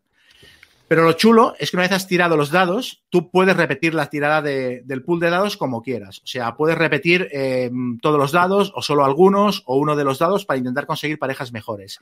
Y lo puedes repetir las veces que haga falta. Y cada vez que repites la tirada de dado, tienes que gastar un recurso para poderla repetir. Y los recursos que puedes gastar son o bien hacerte una baja a tu propia unidad o bien hacerle perder un punto de moral, que los puntos de moral son bastante importantes, o bien gastar unos puntos de, momentum que se llaman, que son unos puntitos que cada jugador va acumulando unos cuantos durante la partida. Entonces tú vas gestionando qué quieres gastar cada vez y vas repitiendo los dados hasta que te quedas con una tirada que te guste, o hasta decides no gastar más porque ya estás asfixiado. Y entonces ordenas las parejas, resuelves y, y ya está. Y aparte de esto, el juego tiene dos o tres cosas más que le dan más profundidad. Una de ellas es la moral, que he dicho. Eh, la moral eh, empieza en 8 o en 9 para cada unidad y cada vez que activas a una unidad le baja un punto la moral. Y algunos resultados de combate también le pueden hacer perder moral. Entonces tú vas actuando con la unidad, la moral le va bajando y no pasa nada. Pero cuando la moral llega a 5 o menos, cada vez que la unidad pierda un punto de moral, aunque sea porque se ha activado, tú tienes que tirar un dado de seis caras. Y si sacas más que los puntos de moral que le quedan, la unidad tira las armas y se pira del campo de batalla corriendo, aunque esté entera. Porque en aquella época una cosa que ocurría es que muchas batallas se ganaban más por echar del campo de batalla al rival, porque conseguir que saliera corriendo que por matar, eh, que por matar tropas, ¿no? Y eso está también muy bien reflejado en el juego, ¿no? O sea, entonces puedes tener una situación en la que tengas una unidad que está nueva, pero tenga la moral tan baja que no te atrevas a activarla para que no se pire, ¿no? Eh, porque aparte, cada unidad que pierdes le da, le da posibilidad de victoria al rival. Uh, luego tienes las cartas de táctica, que es otro factor que le da profundidad al juego, que tú, gastando los puntos estos de momentum que he dicho antes, te puedes comprar cartas de un mazo de táctica, que hay siempre un mercado de tres cartas disponible, y son las típicas cartas que rompen reglas del juego. Las juegas para tirar dados extras cuando haces un combate, o para impedir que una unidad que ha roto moral se vaya del campo de batalla, o para mover a una unidad gratuitamente, este tipo de historias. Y la última cosa que le da más profundidad al juego son los líderes. Cada jugador tiene unos, unas tarjetas de líder. El inglés tiene, tiene un líder que es John Burgoyne y el americano tiene dos que son Horatio Gage y Benedict Arnold. Y tú puedes activar a cada líder, lo puedes activar una vez por batalla para hacer una de sus habilidades. Y luego ya no lo puedes usar más en toda la batalla. Y las habilidades más, eh, más habituales que tienen los líderes son o bien impedir que una unidad que ha roto moral se vaya del campo de batalla, si agastas al líder para salvar a la unidad, o bien uh, la otra que te da es que puedas activar cualquier unidad en, aunque no coincida con la carta que has jugado. O sea, si estás en la típica situación en la que, hostia, tengo que activar esa unidad que está en la granja para disparar con ella, porque si no me van a desalojar y tal, pero no tienes una carta de esa unidad, pues puedes jugar cualquier carta y activar al líder para, para utilizar esa unidad en lugar de la que te ha salido por carta. Entonces, con todo esto, en realidad tienes un montón de, de, decisiones cada turno. Es el típico juego que te lo explican, lo despliegas y dices, uy, aquí el movimiento está pautado, tengo pocas cartas, solo activo una unidad por turno. Esto es un juego en el que no voy a hacer nada. ¿Y qué va? Estás todo el turno tomando decisiones constantemente. O sea, qué carta de activación jugar, qué hacer con la unidad que has activado, si comprarte o no una carta de táctica, si jugar cartas de táctica. Cuando repites la tirada, qué dados repetir, qué gastarte para repetir los dados. Y luego, claro, cada decisión que tomes son decisiones que dejas de tomar. O sea que en realidad, está, cada turno es súper rico en, en, en, en, decisiones. Y nada, el juego lo gana. Eh, el primero que le rompe tres unidades al rival gana la partida. Y si la partida se acaba sin que ningún bando haya conseguido romperle tres unidades al rival, que la partida se acaba cuando a los dos jugadores se les acaba el mazo de 15 cartas de, de activación, si llega al final de la partida y nadie ha ganado, por defecto gana el americano porque se asume que ha estado defendiendo la posición y, el inglés no ha conseguido, no ha conseguido echarlo. Y aparte de esto, tiene un sistema en solitario que lo ha diseñado otro diseñador, Mark, Willey, y es, es, sensacional el sistema en solitario. O sea, el juego funciona igual de bien a dos jugadores que a un jugador llevando a cualquiera de los dos bandos, al inglés o al americano. Y apenas sin cambios de reglas. O sea, el único cambio de reglas es que el bando que no vayas a llevar tú, o sea, el que vaya a llevar el sistema de juego, les das la vuelta a las tarjetas de unidad y de líderes y te indica lo que hacen cada turno. Tú cada turno robas una carta del mazo de, del contrario, activas la unidad que se indique y lo típico, tienes una lista de acciones, las vas leyendo hasta que encuentras una que se puede ejecutar. Y ya está. Entonces esto a mí me pareció asombroso cuando lo jugué. Primero porque el juego realmente funciona igual de bien a uno que a dos, jugando con cualquier bando. Aparte modulas la dificultad, porque llevar al inglés es más complicado que llevar al americano. Entonces si quieres más reto, llevas al inglés. Sin apenas cambios de reglas, pues hay muchos wargames que tienen diagramas de flujo para los sistemas en solitario, o mazos de cartas, o cosas súper farragosas. Y este, sin apenas cambio de reglas, me pareció una masterclass de elegancia en cuanto, en cuanto a diseño. Y quizás os suene eh, un wargame que se llama W1815, que es un wargame que salió hace algunos años, que es la batalla de Waterloo en un cuarto de hora, que era parecido a este. Allí activabas también, cada unidad tenía una tarjeta, activabas una unidad y tirabas un dado para ver qué hacía y, y, y así resolvías la batalla de Waterloo. Y era un juego muy chulo, que realmente se jugaba en un cuarto de hora, pero que a veces tenía más de tutorial de cómo fue la batalla de Waterloo que de juego en sí, ¿no? Porque había pocas decisiones.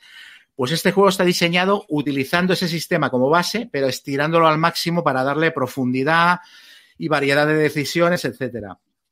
Y, está súper está súper bien hecho. O sea, toda la parte de la gestión del azar, o sea, yo lo comparo con juegos como, como los de Victory Point Games o los de, o los de Danversen Games, incluso el, el, el eh, ¿cómo se llama? Pablo's House. En el Pablo's House y en juegos de Victory Point Games también tengo la sensación de que el azar es incontrolable y aunque haya factor para mitigarlo, estás tirando dados y dados y dados y dados y esperando que las tiradas te entren. Y aquí en este juego gestionas la suerte. O sea, gestionas el azar, tiras los dados y luego trabajas con ellos. A ver cómo los repites, con qué parejas te quedas y tal. Y es una sensación de control súper satisfactoria. O sea, no te puedes quejar de que hayas tenido mala suerte, sino de que hayas tomado decisiones in, incorrectas en cada, en cada momento.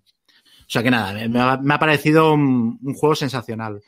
Es el primero de una serie. Worthington ha sacado otro que es eh, Chancellorsville, Sí. que es eh, sí, una, una, una campaña de la Guerra Civil Americana que incorpora algunas reglas más. En cuanto a nivel de guerra, es un poco más profundo y más elaborado, por lo visto. A mí me hacía más gracia empezar. Me hacía más gracia empezar por este porque, porque es como el primero de la serie más sencillo y ver cómo había evolucionado. Y luego, aparte, porque estoy muy a tope con el musical Hamilton y, todo lo que sea guerra de independencia americana me llama mucho. Y luego, Gaceto, tú te metiste en uno en Kickstarter. No, este, el, justo lo que acabas de comentar, eh, eh, yo sigo, se me ha olvidado, bueno, sigo a, una web que, publicas mensualmente los Wargames, que no sé qué, y justo me llamó mucho la atención el Chancer- Chancellorsville porque lo habla muy bien de él, Sí. se habló- hablaba maravillas de él, entonces, eh, eh, yo, o sea, lo tenía el radar, lo tengo preordenado, y, y genial que cuentes esto, porque, porque bueno, fue un poco de esto impulsivo, que dices, bueno, me fío de este tío, y con lo que dices tú un poco, ¿no? Que, que, me llama la atención, que, que funciona muy bien en solitario, y bueno, esos tiempos se corren, y que, y que era accesible y tal, y luego también me parece muy bonito el juego, y bueno, era llamativo el sistema, entonces, mira, Sí. eh, genial Yo- que yo- todo esto me cuentas. Yo creo que a ti te va a encajar muchísimo, ¿eh? Aparte es Sí, que ¿no? eso, es que es que es una hora de partida. Yo comentaba el Taragua, tú te metiste en uno de un desembarco en Taragua y tal, me parece de Worthington, y me parece que es de esta serie también, ¿eh? Que tiene el mismo sistema de ¿Ah, sí? base. Sí. Eh, el de Taragua es solitario únicamente, ¿eh?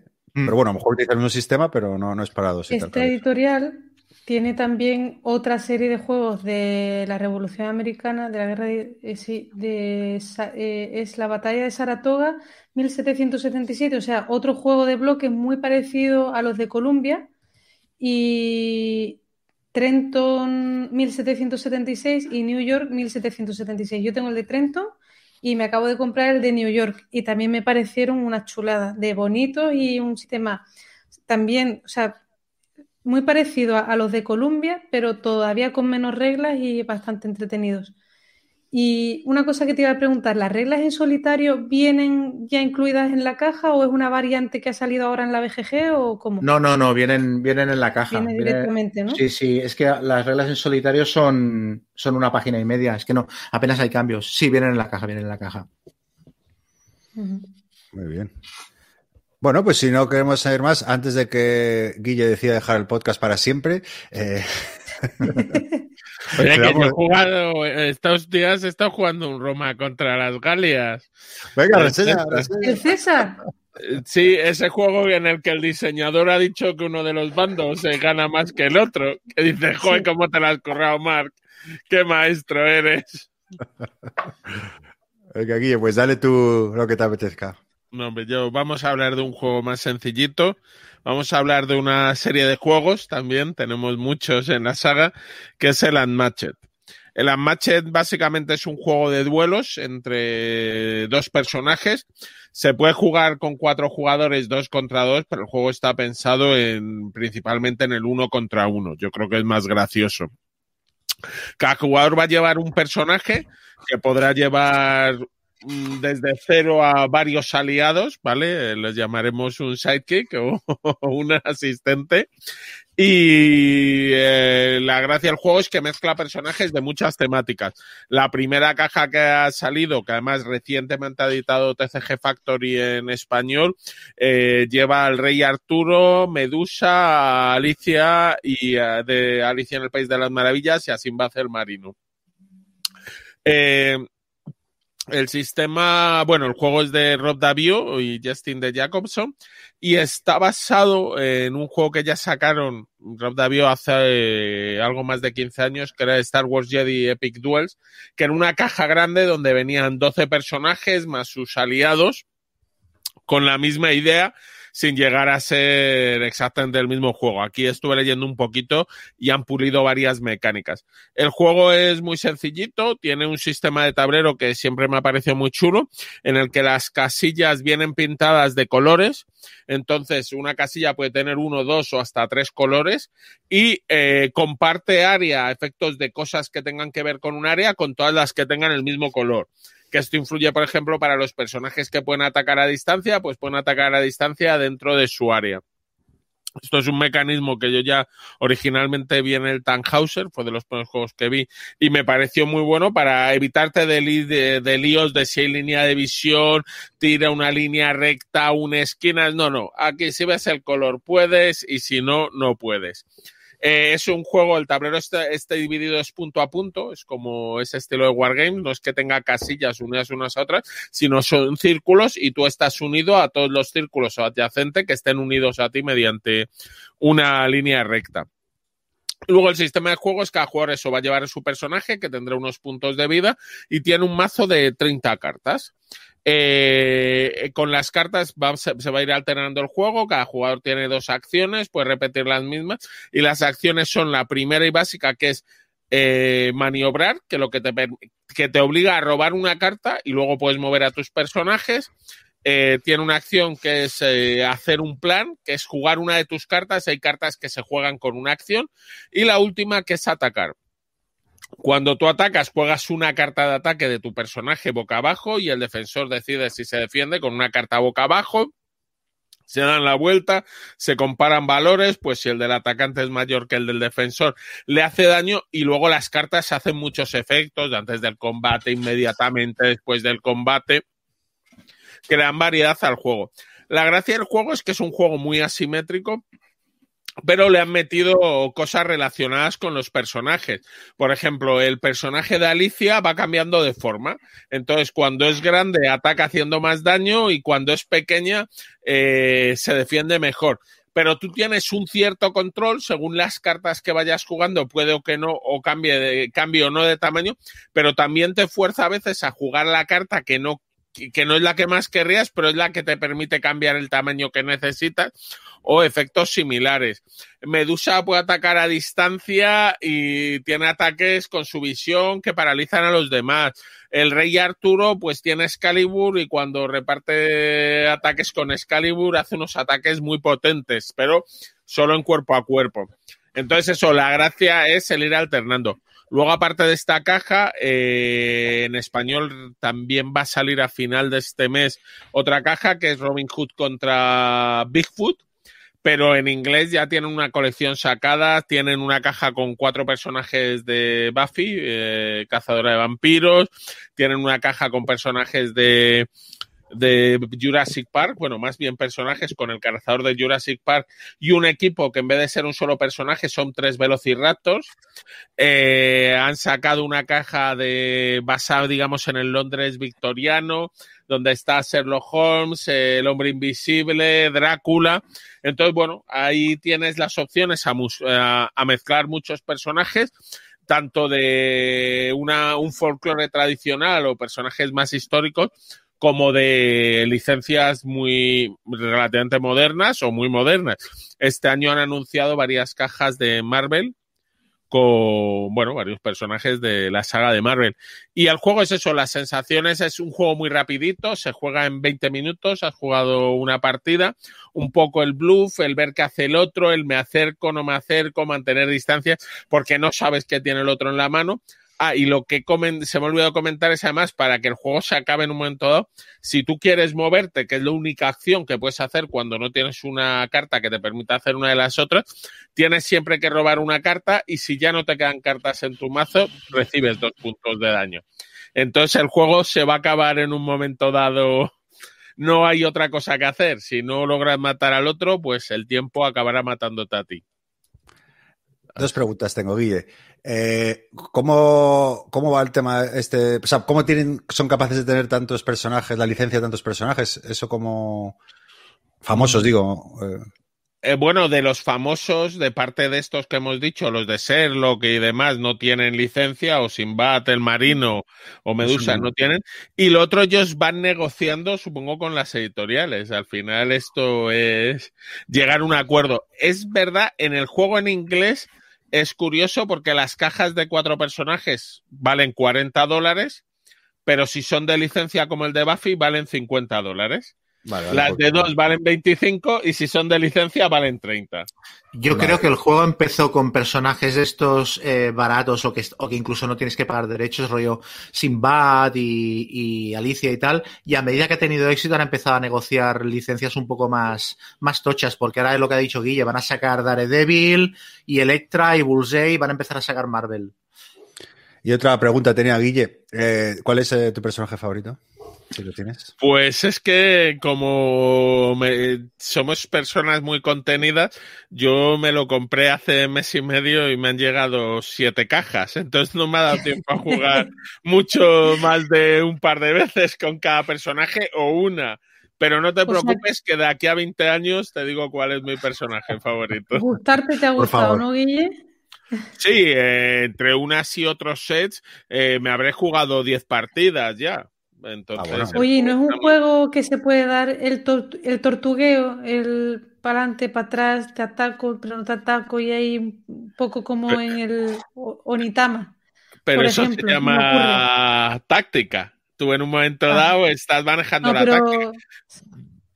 Sí, pero bueno, sí, que si haces mucho el tortugueo, avanzo, retrocedo, cuando se te acabe el mazo de avanzar y retroceder, te empezarás a hacer daño. Entonces, podrás tortuguear, salvo si ves que tienes más mazo que el oponente, pero si no, Sí, pero tendrás que ir a matarle. bueno, bueno, eso está bien. Sí. Yo, a mí, yo, ¿me recomiendas que me lo compre? Conociéndome, o sea, a ver, te explico. Yo este juego, cuando, cuando salió este juego, yo tenía intención de comprármelo porque es que cuando lo miro y miro las licencias que han metido, parece que sea un juego diseñado para mí. Pero como había como el pique este entre, entre ores de Unmatched, ores de Funkoverse, y yo por una oferta me acabé comprando el Funkoverse y me acabo metiendo de cabeza en el Funkoverse, ya al Unmatched le perdí un poquito la pista. Y me di cuenta de que no me interesaba tanto en realidad. O sea, de que la premisa de un enfrentamiento entre dos jugadores en un juego de 20 minutos, eh, o sea, es que tengo 25 juegos que hacen eso. Entonces, el otro día estuve a punto de comprarlo porque como lo reseñaste ya en el podcast invisible que nunca verá la luz, dije, seguro que lo vuelve a reseñar, me lo compro, lo juego y así como mismo tendré una opinión cuando él lo reseñe. Y lo tenía en la mano pasando por la tienda y de repente vi una expansión del, del Wildlands y dije, anda y que te fo. Y lo tiré, me compré la expansión del Wildlands y no volví a mirar atrás. Entonces, o sea, mm, ¿vale la pena si tienes muchos otros juegos de combate de ese perfil? Eh, a ver, a mí me ha parecido muy chulo las mecánicas y muy bien hecho lo del asimétrico, porque cada personaje es totalmente, vamos, no totalmente, pero es muy distinto. Hombre, todos tienden a tener ahí seis u ocho cartas comunes, que parece que tienen todos, aunque luego hay algunos que no las tienen. Eh, y el juego es muy bueno. Ahora, recomendártelo, pues eh, mm, si tienes una colección amplia, es que recomendar juegos es complicado. No sé, ya tienes otras cosas que te cubren este hueco. Respecto, entonces, a lo mejor puedes saltártelo. Como dices, hombre, la sensación con el Funko es distinta. Este es más rápido, es más directo, es más voy a jugar, no tengo ni que pensarme cómo hacer mi equipo ni que hacer variaciones. Lo que enfrento es uno contra uno. En el Funko va mucho primero es un poco más a combar las habilidades de la gente y el hacerte el equipo. En el Funkoverse juegas con tres personajes. Aquí juegas con uno más su aliado o aliados, o si eres Bruce Lee, no tienes amigos, juegas tú solo. Eh, Lo entonces, mejor, lo mejor de la match con respecto al Funkoverse es que no hay Funkos. Para mí. Es, yo creo que el motivo que me llevaría a mí a comprarlo, eh, porque odio los Funkos, eh, lo- los muñecos, quiero decir, los cabezones esos. Es un juego que me llama, ¿eh? Y además que ha salido muy bien de precio y tal. sea que- Ma- Manos arriba, ¿quién cree que Chema va a caer? Hombre, Los Tres. Los tres. Tres, los tres.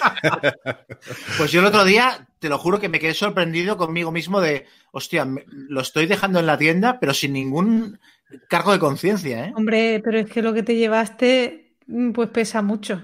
Sí. La expansión esa que- Wildlands pero es ves, yo- muy... A mí el Wildlands jugado one on one con el tablero de dos jugadores y me parece sensacional, me parece divertidísimo.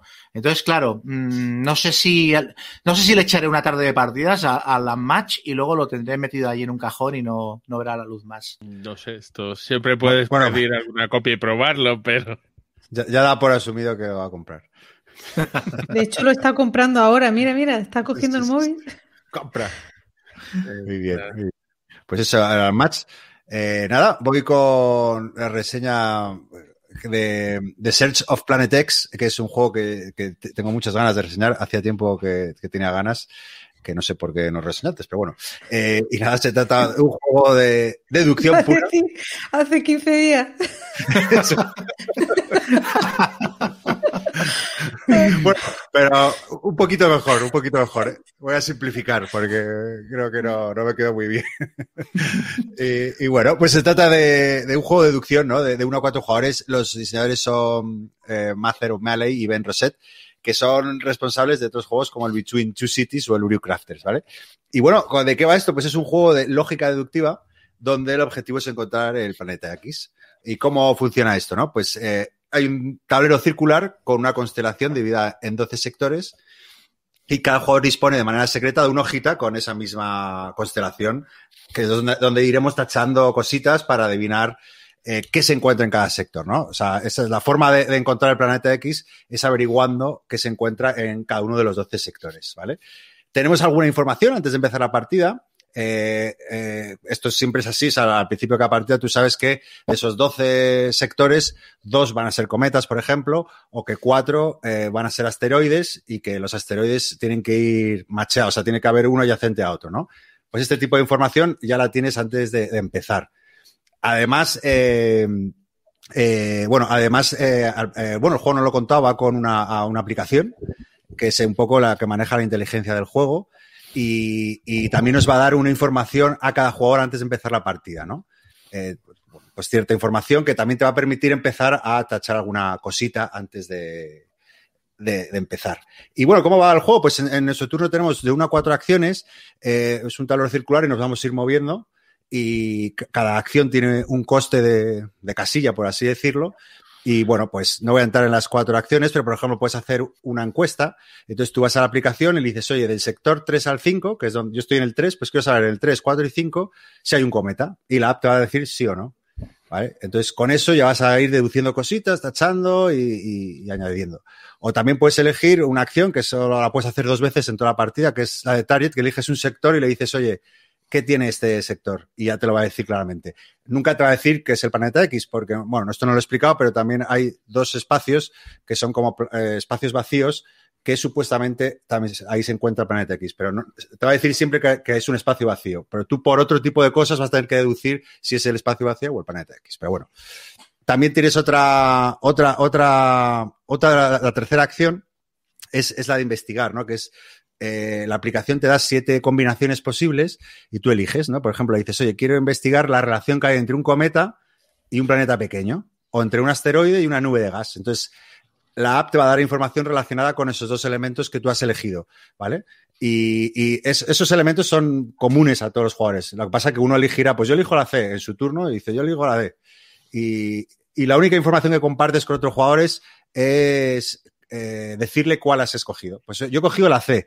Entonces los otros ya saben que tú tienes, sabes que tienen la información de C, ¿no? Que de alguna forma también puedes eh, inducir cosas. O sea, cuando tú sabes que este jugador sabe una cosa y, luego declara una investigación, pero bueno. Y la última acción simplemente es localizar dónde está el planeta X, ¿vale? Y bueno, esas son la- las cuatro acciones de- del juego. Eh, es importante mencionar que, bueno, que el juego siempre juega el que va al último, ¿no? Entonces, como os he dicho que cada acción tiene, tiene un coste, eh, pues lo normal es intentar hacer dos acciones por turno, ¿no? Si tú vas el último a cuatro espacios, pues haces una de uno, de coste 1 y luego una de coste 4, ¿vale? Y luego, bueno, para ganar, eh, os decía que la última acción es adivinar dónde está el planeta X, pero no, no se gana solo con acertar dónde está el planeta X, ¿no? Sino que además tienes que saber cuáles son, adivinar y acertar cuáles son los planetas adyacentes. Si lo aciertas, no significa que ganas la partida tampoco, porque eh, se gana por puntos. Entonces, evidentemente, el que gane, el que adivine dónde está el planeta X, pues se va a llevar, creo que son 10 puntos. Pero además, eh, por cada sector que adivines y por cada tipología, por ejemplo, los cometas te dan dos puntos, no me acuerdo, ¿eh? o, o, la nube de gas te da seis puntos o siete puntos, ¿no? Pues en función de, de, lo que contenga cada sector, te va a dar más o menos puntos. Y bueno, esto es el, juego, básicamente. Eh, se trata, pues, una carrera, ¿no? Por ser el primero eh, en desvelar dónde se, dónde se encuentra el planeta. Y, deciros que, bueno, que, me parece un juego perfecto, un juego al dente. O sea, es un juego que, que, desde el minuto uno te consigue, o sea, te, inmersa en, en, en, una tensión brutal. Eh, tiene absolutamente todo lo que me gusta de un juego, ¿no? Eh, es, es, divertido, exigente, es muy bonito también. Y bueno, eh, aquí voy a ser un poco grandilocuente, pero de verdad lo creo, creo que es de los mejores juegos de deducción que he jugado nunca. No sé si el mejor, igual es demasiado decir, pero a día de hoy, sin duda, es el mejor, para mi gusto, digo. Eh, ofrece un montón de variables, eh, ya te digo, la tensión por terminar antes. Eh, luego, otra, otra cosa del juego que no, que no he explicado, que no voy a explicar, pero bueno, eh, incluye unas teorías, hay unos pasos intermedios entre los turnos que, que, tienes, que puedes intentar adivinar qué hay en un sector, ¿no? Eh, y, bueno, eso hace que el juego avance y no se bloquee. Que, que, también es fantástico porque el juego dura 45 minutos, no dura más. O sea, no, no, no, va a ir, no se va a alargar porque uno esté pensando y demás, porque tiene mecanismos que hacen que el juego avance por sí solo, ¿vale? Eh, luego, bueno, comparte por, para que también con otros juegos de deducción que me gustan mucho, yo creo que comparte cosas con alquimistas, por ejemplo, el uso de la app. Eh, eh, este es menos euros, o sea, tiene menos gestión de nada porque es simplemente es deducción pura. Y, también comparte muchas cosas con Cryptid, pero quizá este de un pasito más que el Cryptid, ¿no? Tiene un poquito más de capas para de deducción y es un poco más, bueno, más da, provoca más daño cerebral, yo creo. Aunque más, ahí, ahí. Aún. Más aún, un poquito más, yo creo que sí. Pero bueno, también a lo mejor porque he jugado tres partidas y con el Cryptid ya eh, he jugado muchas y ya, ya ¿no? sabes leer mejor la. Claro, vas controlando un poquito. Eh, luego también, que es interesante, eh, que se puede jugar en solitario, eh, como la app es la que gestiona toda tu inteligencia. Yo no lo he jugado, pero me han contado que, funciona muy bien, que es muy difícil de ganar, pero bueno, que eso es un, un punto a favor, ¿no? Que, un juego de deducción, pues oye, lo puedas jugar ahí en solitario.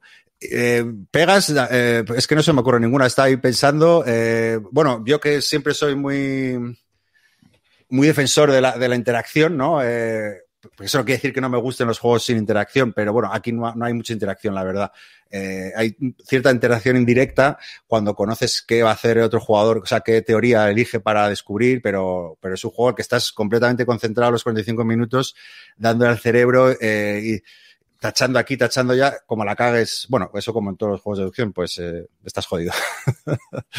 y, y, bueno, eh, eso es lo que os decía, un poquito más exigente que el Cryptid a lo mejor y que el Break the Code, que también hablé hace poco. Y, y bueno, que hay, que procesar información. O sea, digo que la gente que, que se atore mucho eh, no, no, tiene una curva así sencillita de primeras, ¿no? Que, a lo mejor las primeras dos partidas sí que te, te, te cuesta un poco. Y sí, Cheva, ¿tú querías comentar algo? Sí, es que estoy haciendo, levantando la mano, pero no me veo en la cámara. Eh, que no se puede jugar colaborativo, ¿no? Bueno, claro, bueno, si se puede jugar en solitario, igual, no sé. Pues la verdad que no lo sé si tiene modo cooperativo, pero contra la esta, pues igual sí, a lo mejor sí. No, no, no la verdad que eso no lo sé.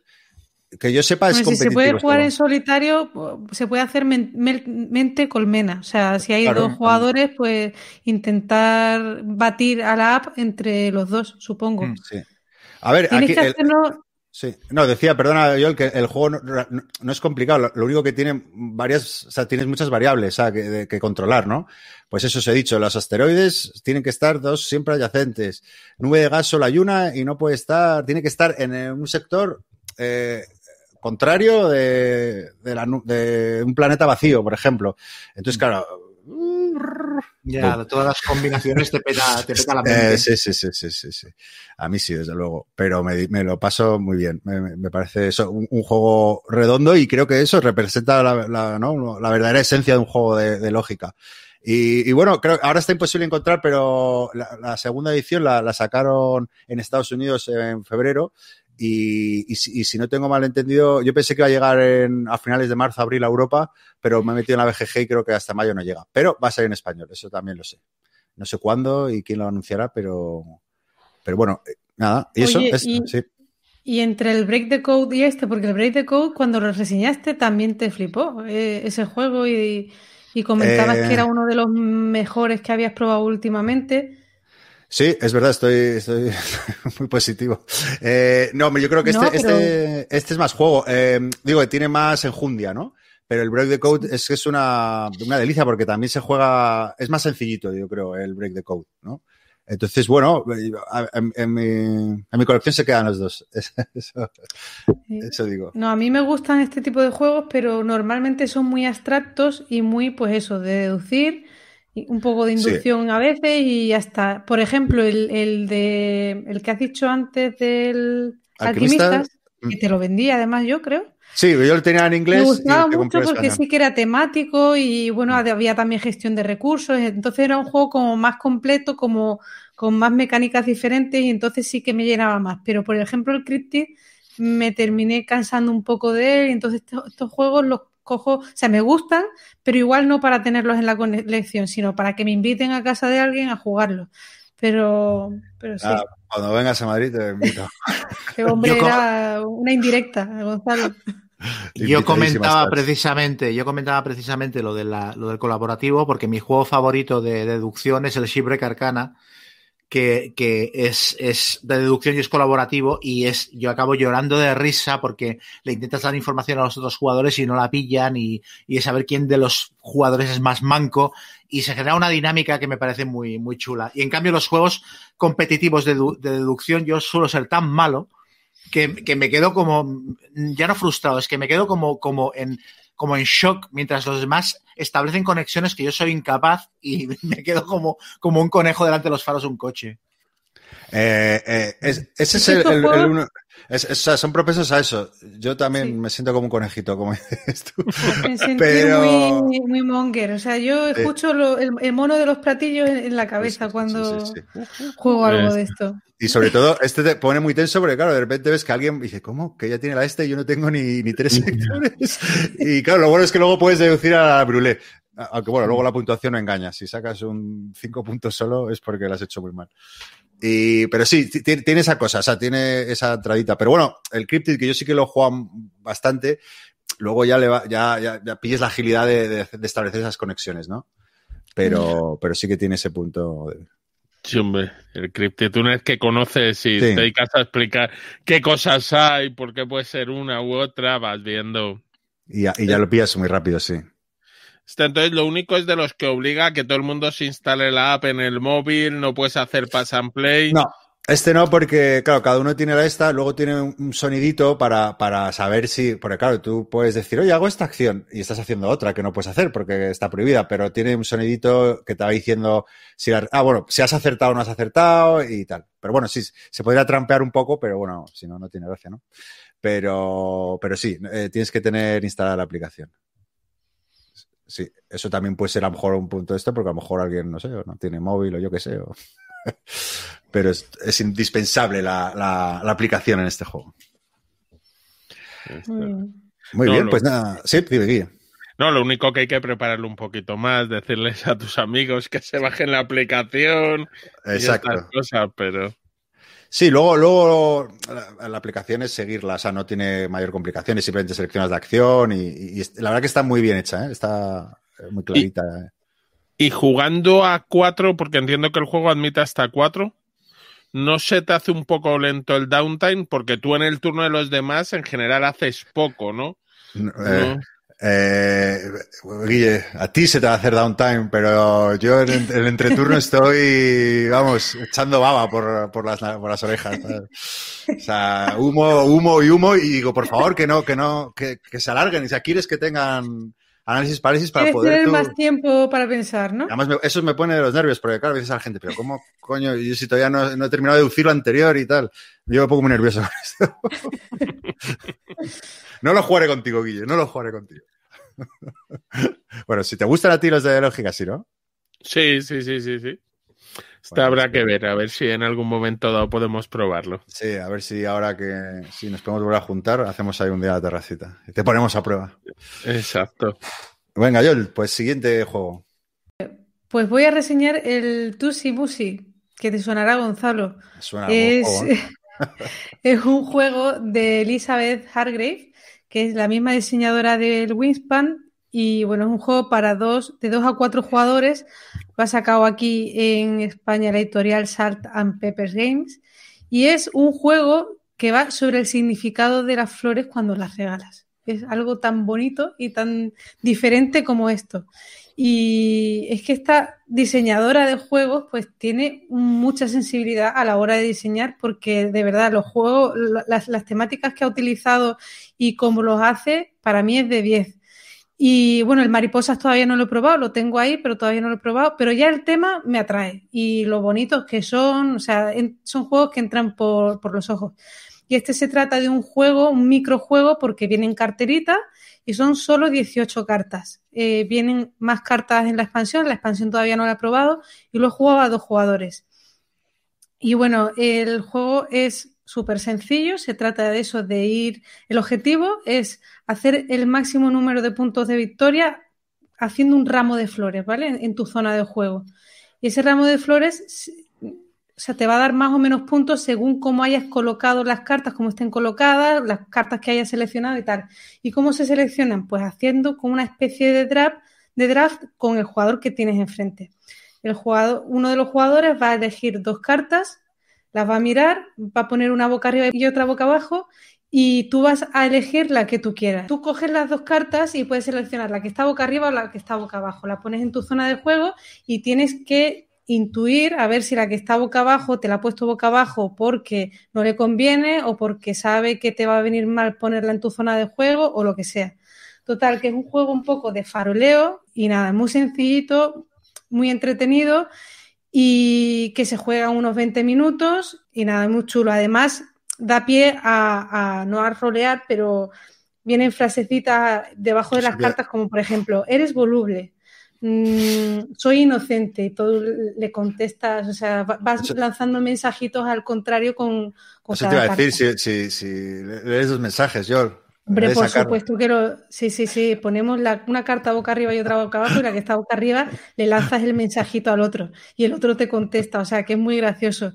Y las ilustraciones son muy chulas. Me ha llamado la atención una cosa porque yo siempre miro los, est- los stats de, los juegos, las estadísticas en la BGG, ¿no? De, sobre todo de las partidas. Y me ha sorprendido porque en solo este mes se había jugado 133 veces.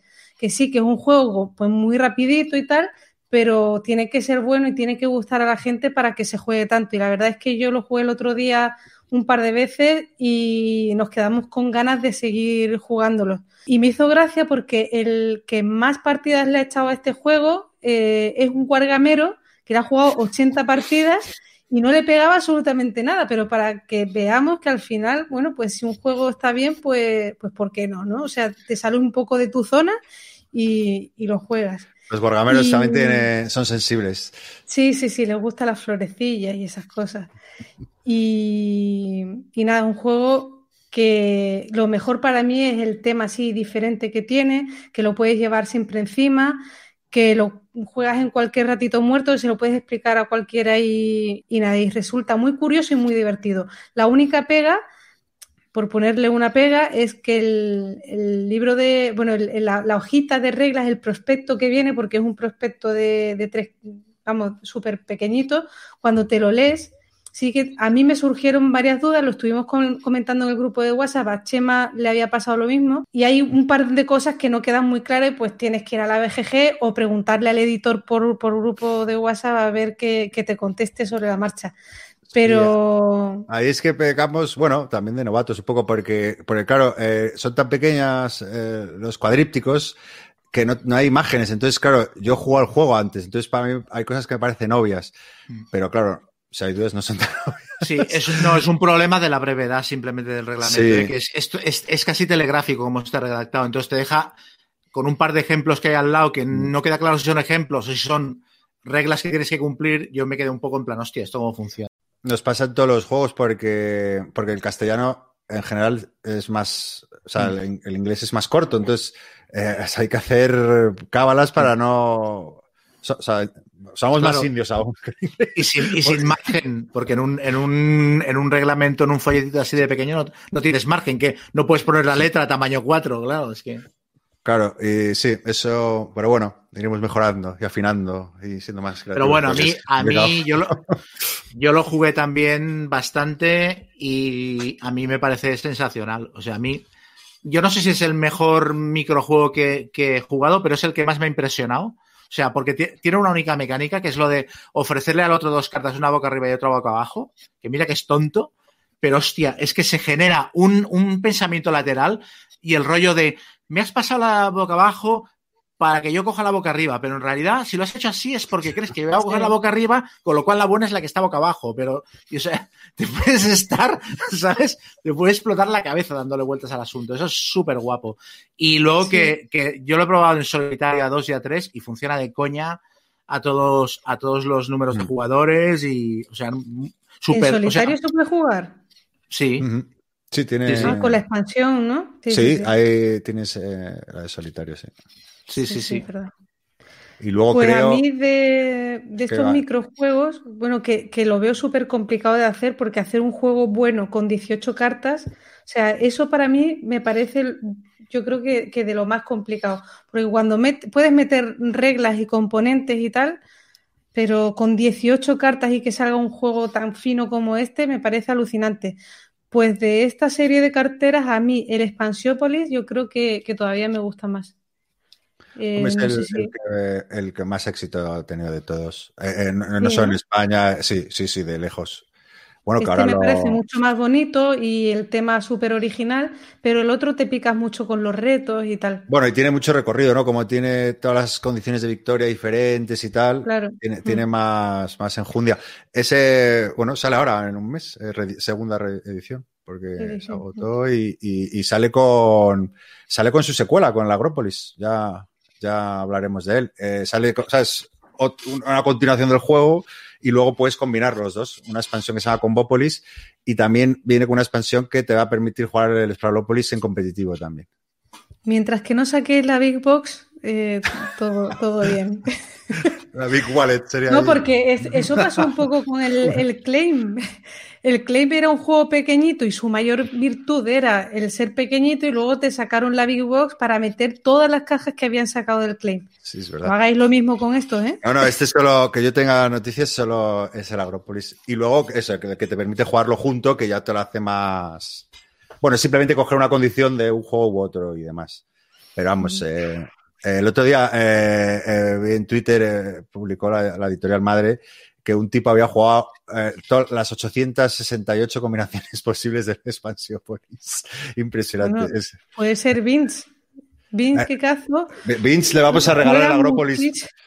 Le vamos a regalar, le escribí por privado, oye, no te lo compres, que te lo regalo porque, porque claro, cada- nos ha hecho una publicidad y luego el tío le gusta tanto que la verdad que, que oye, te metiste a este, no, no, y yo, pues no te lo compres, que te lo mandamos, tío, que, que te agradecemos, ¿sabes? que te guste tanto. Sí, sí, se ha jugado un montón el tío. Sí, de hecho yo muchas veces me he picado viendo las fotos suyas en Twitter. Sí, eh, se hace el... Va ¿no? mezclando Pues- eso, pues las combinaciones para, para Sí, irse batiendo, vamos. Sí, Sí, sí, sí, sí. sí, sí. Muy bien, John, muy bien. Estaba sudando. No, no, está muy bien el juego. Ah, es muy chulo, es muy chulo. Muy recomendable. Pues nada, eh, Chema, ¿no? Ay, sí, yo aquí, qué despiste. no me entero de nada. Eh, yo voy a reseñar un juego que se llama Villages of Valeria, que forma parte de una serie de juegos que todos llevan el nombre de Valeria en el título. Es de una editorial pequeñita que se llama Daily Magic Games. Y eh, todos estos juegos están, son juegos de cartas ambientados en un mundo mm, de fantasía, todos, que es Valeria. y todos tratan aspectos diferentes de este mundo. Hay un juego más centrado en grupos de aventureros, otro en construir una aldea, otro en crear un reino, etcétera. Y la particularidad que tienen estos juegos es que todos fusilan de manera bastante descarada a otro juego mm, bastante, bastante famoso. O sea, el, el, original, el primer juego que salió de Valeria, que era el Card Kingdoms of Valeria, es básicamente el Machicoro, Luego hay otro de grupos de aventureros que no me acuerdo cómo se llama, a ver si lo encuentro. ¿No suena a vosotros ninguno? Size of Valeria. Oh. No. Ay, ¿cuál era? Quest. Quest of Valeria. Que llevas grupos aventureros, encargas misiones, que básicamente es el Lords of Waterdeep sin tablero. Y luego está este del que voy a hablar, que es el Villages of Valeria, que eh, podríamos decir que es el Race for the Galaxy para la gente que no tiene paciencia.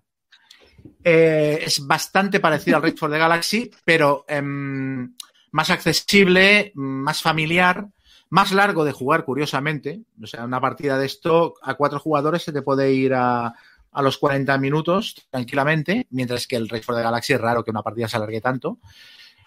Pero tiene, tiene bastantes, bastantes puntos en común. Eh, es un juego en el que te creas tu, te creas tu aldea medieval fantástica, construyendo edificios y atrayendo también aventureros para que se, para que se muden a para que se muden a vivir a tu aldea, aventureros de prestigio. O sea, es como si te llevaras youtubers a Andorra.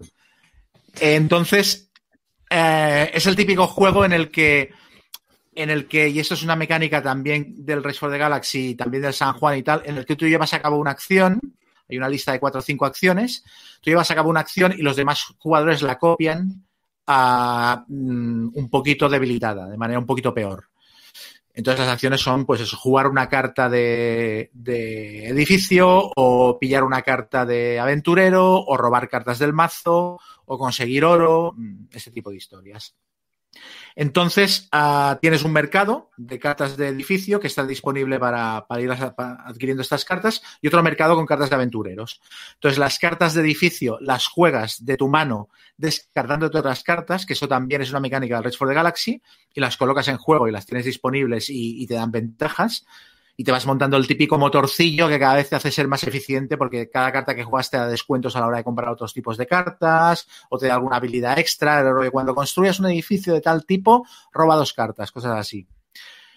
Y luego también las cartas de edificio tienen la particularidad de que las puedes jugar del revés y en la parte inferior lo que tienen es eh, un tipo de recurso. Entonces las puedes jugar boca abajo, bueno, boca abajo, o sea, puestas así, del revés, como cartas de recursos. Y entonces no ejecutarán la habilidad del edificio, no te contarán como carta de edificio, pero sí que te generarán el recursito que, eh, que te indique, ¿no? Por ejemplo, puedes tener una, una, posada que si la juegas del revés boca abajo te da un punto de piedra cuando la actives, ¿no? Entonces, para jugar otras cartas de edificio, tienes marcadores de oro y activas cada carta de recurso colocándole un marcador de oro encima. Con la particularidad también que tú puedes utilizar tus recursos o los del contrario. O sea, tú puedes colocar oro en los recursos del contrario para usar sus recursos para, para, bajar tus cartas. Entonces, claro, esto tiene la doble vertiente de que por un lado le tapas ese recurso y ya él no lo podrá utilizar, pero por otro lado, el oro que te hayas colocado allí se lo quedará a él. Entonces, tienes que medir un poco hasta qué punto te interesa eh, jugar más a corto plazo o a largo plazo. Y en cambio los aventureros no los compras, sino que los reclutas cuando cumples una serie de requisitos que podría considerarse que es eh, la clase. Hay guerrero, monje, ladrón, eh, arquero, tal. Tienen unos iconitos que coinciden con los de los edificios. Cuando tienes en edificios los suficientes iconos como para llevarte a un héroe, pues directamente lo, reclutas y te lo pones en tu zona de juego. Y aparte de esto, tiene otra mecánica que es bastante curiosa, que es que eh, cuando descartas una carta, porque le has pagado mm, como coste de bajar otra carta en el juego, las cartas no van a una pila de descarte, sino que las devuelves al mercado. Hay un mercado siempre de cinco o seis cartas a la vista y tú cuando descartas una carta, la colocas de vuelta en el mercado tapando cualquiera de las otras cartas que hay en el mercado. Entonces, con esto puedes marcar un poco a los demás jugadores. O sea, sabes que hay uno que va, por ejemplo, a edificios militares y tú te descartas una carta y en el mercado hay, unos barracones, por ejemplo, puedes colocar tu carta encima de los barracones, taparlos y ya no los tendrá disponibles para comprarlos. Tendrá que comprarse primero la carta que hay encima. Y esto le da también un, un, una capa adicional de, de, toma de decisiones y de puteo y de interacción y tal. Eh, se puede jugar en solitario, se puede jugar a dos, tres, cuatro jugadores A mí me parece que en solitario no tiene nada demasiado interesante, porque es eh, hacer puntos y cuantos más puntos hagas, pues mejor resultado has conseguido. A dos jugadores va bien, pero quizás es demasiado toma y daca directo. Y a tres me parece que es el número perfecto, porque em, em, no hay mucha interacción, pero con tres jugadores hay la suficiente como para que veas a lo que van los demás y puedas taparles cartas y, o taparles recursos y, y- y joderles la existencia. Y en cambio a cuatro me parece que se diluye todo un poquito más, es más difícil. O sea, tienes tres rivales, es imposible marcarlos, marcarlos a todos. Una cosa que me parece curiosa del juego es que se acelera, o sea, me parece que es más corto cuanta más gente juega. O sea, el otro día jugamos a cuatro y el, juego iba volado. Y a dos jugadores me parece que, no sé si porque cada decisión es más importante y tal, pero me parece que, que se atasca un poquito más. Eh, en cualquier caso, es una, podríamos decir eso, que es un, un Race for the Galaxy semifamiliar que funciona muy bien, es muy agradable de jugar. eh, tiene cuatro o cinco cositas que son bastante ocurrentes y muy temáticas. Es súper bonito porque está ilustrado por, por Miko, el, el, ilustrador de los juegos estos de, del Reino del Oeste y tal, el mismo, el mismo dibujante y todos los- todas las cartas son muy bonitas. Todos los juegos de la serie de Valeria son muy chulos gráficamente. Y yo diría que de toda la serie, de los tres que he probado, porque ya hay, hay cinco o seis ya, y no paran de hacer Kickstarters y de sacar juegos nuevos. Yo he probado los tres primeros, el, el Quests, el Villages y el Card Kingdoms, que el Card Kingdoms está en español, que se llama Reinos de Cartas de Valeria o algo así. De los tres, yo diría que el Villages es el que más me, es el que más me gusta. Porque el Card Kingdoms, que es un machicoro, está bien y es chulo, pero este año pasado salió el Space Base, que me parece que es mejor copia de Machicoro que el, que el Car Kingdoms. Y el Quest, pues bueno, simplemente es que para jugar en Quest of Valeria me juego directamente en Lords of Waterdeep, que tampoco es un juego tan largo ni tan complejo y tienes la experiencia completa. Pero bueno, es más, me parece, me parece que es un juego que no, que no estorba ninguna ludoteca y que es, es muy agradable de jugar. No, yo sí lo sé. Vamos, he jugado a todos. Probablemente sí. A mí también el Villages, al ser un unos Race for the Galaxy, me gusta más. El Valeria Car Kingdoms también me gusta. Y luego los otros, tanto el Quest como el Margraves, que los he probado, me han parecido más flojos. No están mal.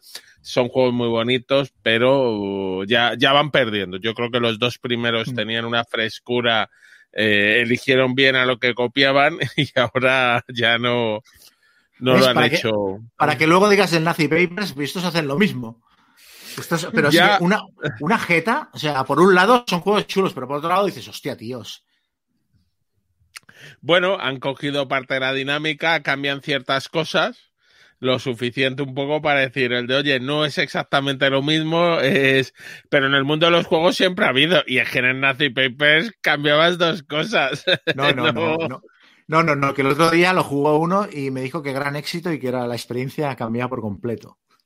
Cambiaba por completo, ¿no? Está bien, está bien. Una Oye, cosa chaval, que no es- veo- Ah, perdón. No, no, que no es, simplemente no había explicado cómo se gana. Todas las cartas, tanto las de, o casi todas las cartas, tanto las de edificio como las de héroes, tienen una- unos puntos de victoria indicados y algunas te dan puntos de victoria al final de la partida por hacer combos y tal. El primero que tiene 12, 10 o 12 cartas en su tabló, tanto de edificios como de héroes, eh, marca al final de la partida, que esto es también como el Race for the Galaxy, y entonces cuentas puntos de victoria de las cartas y el que tiene más gana, tiene más. Lo que decía que, que- que estoy viendo aquí, es barato el juego, ¿no? Son- Sí, es una, es una caja muy grande, es pequeñita. Mm. Sí, sí. eso. Sí. Lo que, no, lo que no hace bien esta gente es que es, es expandir los juegos. Este, por ejemplo, tiene expansiones, tiene una de, mon- de monumentos y, y tiene tres o cuatro expansiones que le dan tipos de cartas distintos, pero para empezar son expansiones que se venden en sobre, expansiones de 8 o 10 cartas y luego son inencontrables porque las sacan por Kickstarter, hacen tiradas muy cortas, luego no hay manera de encontrarlas. Y este es un juego que si se preocuparan un poquito en cuidarlo, yo creo que otra cajita con más cartas para darle más opciones le vendría como anillo al dedo. El Card Kingdom sí que lo cuidan, sí que sacan las expansiones en venta en tiendas y se encuentran fácilmente, pero los demás juegos de la serie los tienen como muy abandonados. Guille, este Bueno. es el que pusiste el otro día que iban a sacar la Bigger Box, ¿no? No, el Car Kingdoms es el que van a sacar la Bigger Box. Pero el. Car Kingdoms tiene el mismo problema. El Car Kingdoms también tiene las expansiones en sobrecito, que nosotros en la versión española al final las hemos metido en una caja normal de expansiones, porque te sacan cuatro o cinco sobrecitos que, que son complicados luego de encontrar. Lo hacen un poco como stretch goals de sus Kickstarters, los sobrecitos estos, pero es verdad que luego es incómodo. Y si haces una distribución normal, dices, oye, los sobrecitos no funcionan. Haz una mini expansión y ya te digo que, que aquí en España se hizo eso para reunir varios sobres, porque si no, no hay manera de tener además 7.000 productos a la venta. O sea que la expansión es exclusiva de la edición en español, tal, en este formato que ha salido. ¿Cuál? De... No, no, no, no, no. A ver, el único que ha salido en español es el Reino de Cartas y sí tiene una expansión que es el Refuerzos, Mm. que son, uno, son los seis primeros sobres que han Ah, sacado del otro. Pero luego eh, en el Valeria normal, en el, vamos, en el Valeria que Reino de Cartas, eh, sacan expansiones mixtas. Sacan una expansión de caja y te saco dos sobrecitos más. Ya, Otra es que- expansión de caja y te saco otros dos sobrecitos. es Entonces, lo es, que una mierda, es una esto. Mm, Sí, sí, eso. No, al final te obligan mucho eso, a vivir el del Kickstarter o a. Y, a leerte. y en los Kickstarters te sacan cosas de unos para otros. Sí, son de los que dices, el de sois un poquito tocapelotas. Sí. Y además ver, hay que decir, sacan- hay que decir que dice- el como Village-. El Villages hay que decir de todas maneras que funciona muy bien con lo que viene en la caja base, no necesita más y es lo que es y funciona muy bien, ¿eh? Pero claro, molaría que te facilitaran un poco la vida con las expansiones. Muy bien, pues ese era Village of Valeria. Perdón, Guille, no sé si quieres añadir algo. No, no, no. Pues todo tuyo, Pues yo voy a hablaros de Nidavellir. Nidavellir es un mundo donde viven los enanos en la mitología, mitología nórdica. Es uno de los nueve mundos. Aunque por ahí hay dudas si es el mundo solo de los enanos o viven también los elfos oscuros. Pero no vamos a llamar a Daniel Taskini para que la líe, ¿vale? Vamos a seguir hablando del juego. Entonces, Nidavellir es un juego del señor Sergio Laget que la edición original es de Grrr Games, que seguro que te gusta el nombre de la editorial, Chema, y que en español ha traducido maldito. Bien visto ahí, Guille. Exacto. El juego consiste en reunir, tú tienes que reunir eh, un grupo de enanos para enfrentarte a Fafnir, que es un dragón de la mitología nórdica, que fue un enano que fue tan avaricioso que mató unos cuantos y luego se llevó todo el oro y con la avaricia se convirtió en un dragón. Pues ahora hay que ir a matarle. Y una vez contada esta historia, el juego lo que es es un juego de un poco, mezcla un poco eh, pujas con draft, con elección de cartas y eh, hacer eh, un set collection, ¿vale? Hacer grupos de cartas. El juego, la dinámica es que cada jugador va a tener cinco monedas, ¿vale? Que empiezan siendo de valores eh, 2, 3, 4, 5 y luego tienes un 0 que es la carta eh, que se llama, que además tiene la habilidad de mejorar tus monedas. Eh, hay tres tabernas, en cada taberna se van a poner tantos enanos como jugadores haya y eh, cada jugador va a elegir boca abajo qué moneda asigna para la taberna 1, qué moneda asigna para la taberna 2 y qué moneda asigna para la taberna 3. Y luego deja dos monedas eh, se van a ir revelando y el que haya asignado la moneda de mayor valor se llevará al enano que primero quiera y el siguiente al siguiente. Y luego, cuando juegues tu moneda cero, si la has elegido jugar para pujar, lo que cogerás es de tus cinco monedas, las dos que has dejado abajo, las darás la vuelta y cambiarás la de mayor valor por una moneda como la suma de los dos valores. Si no estuviera ese valor, cogerás el valor inmediatamente superior, el primero que haya. De manera que hay esta moneda, una moneda de valor 25.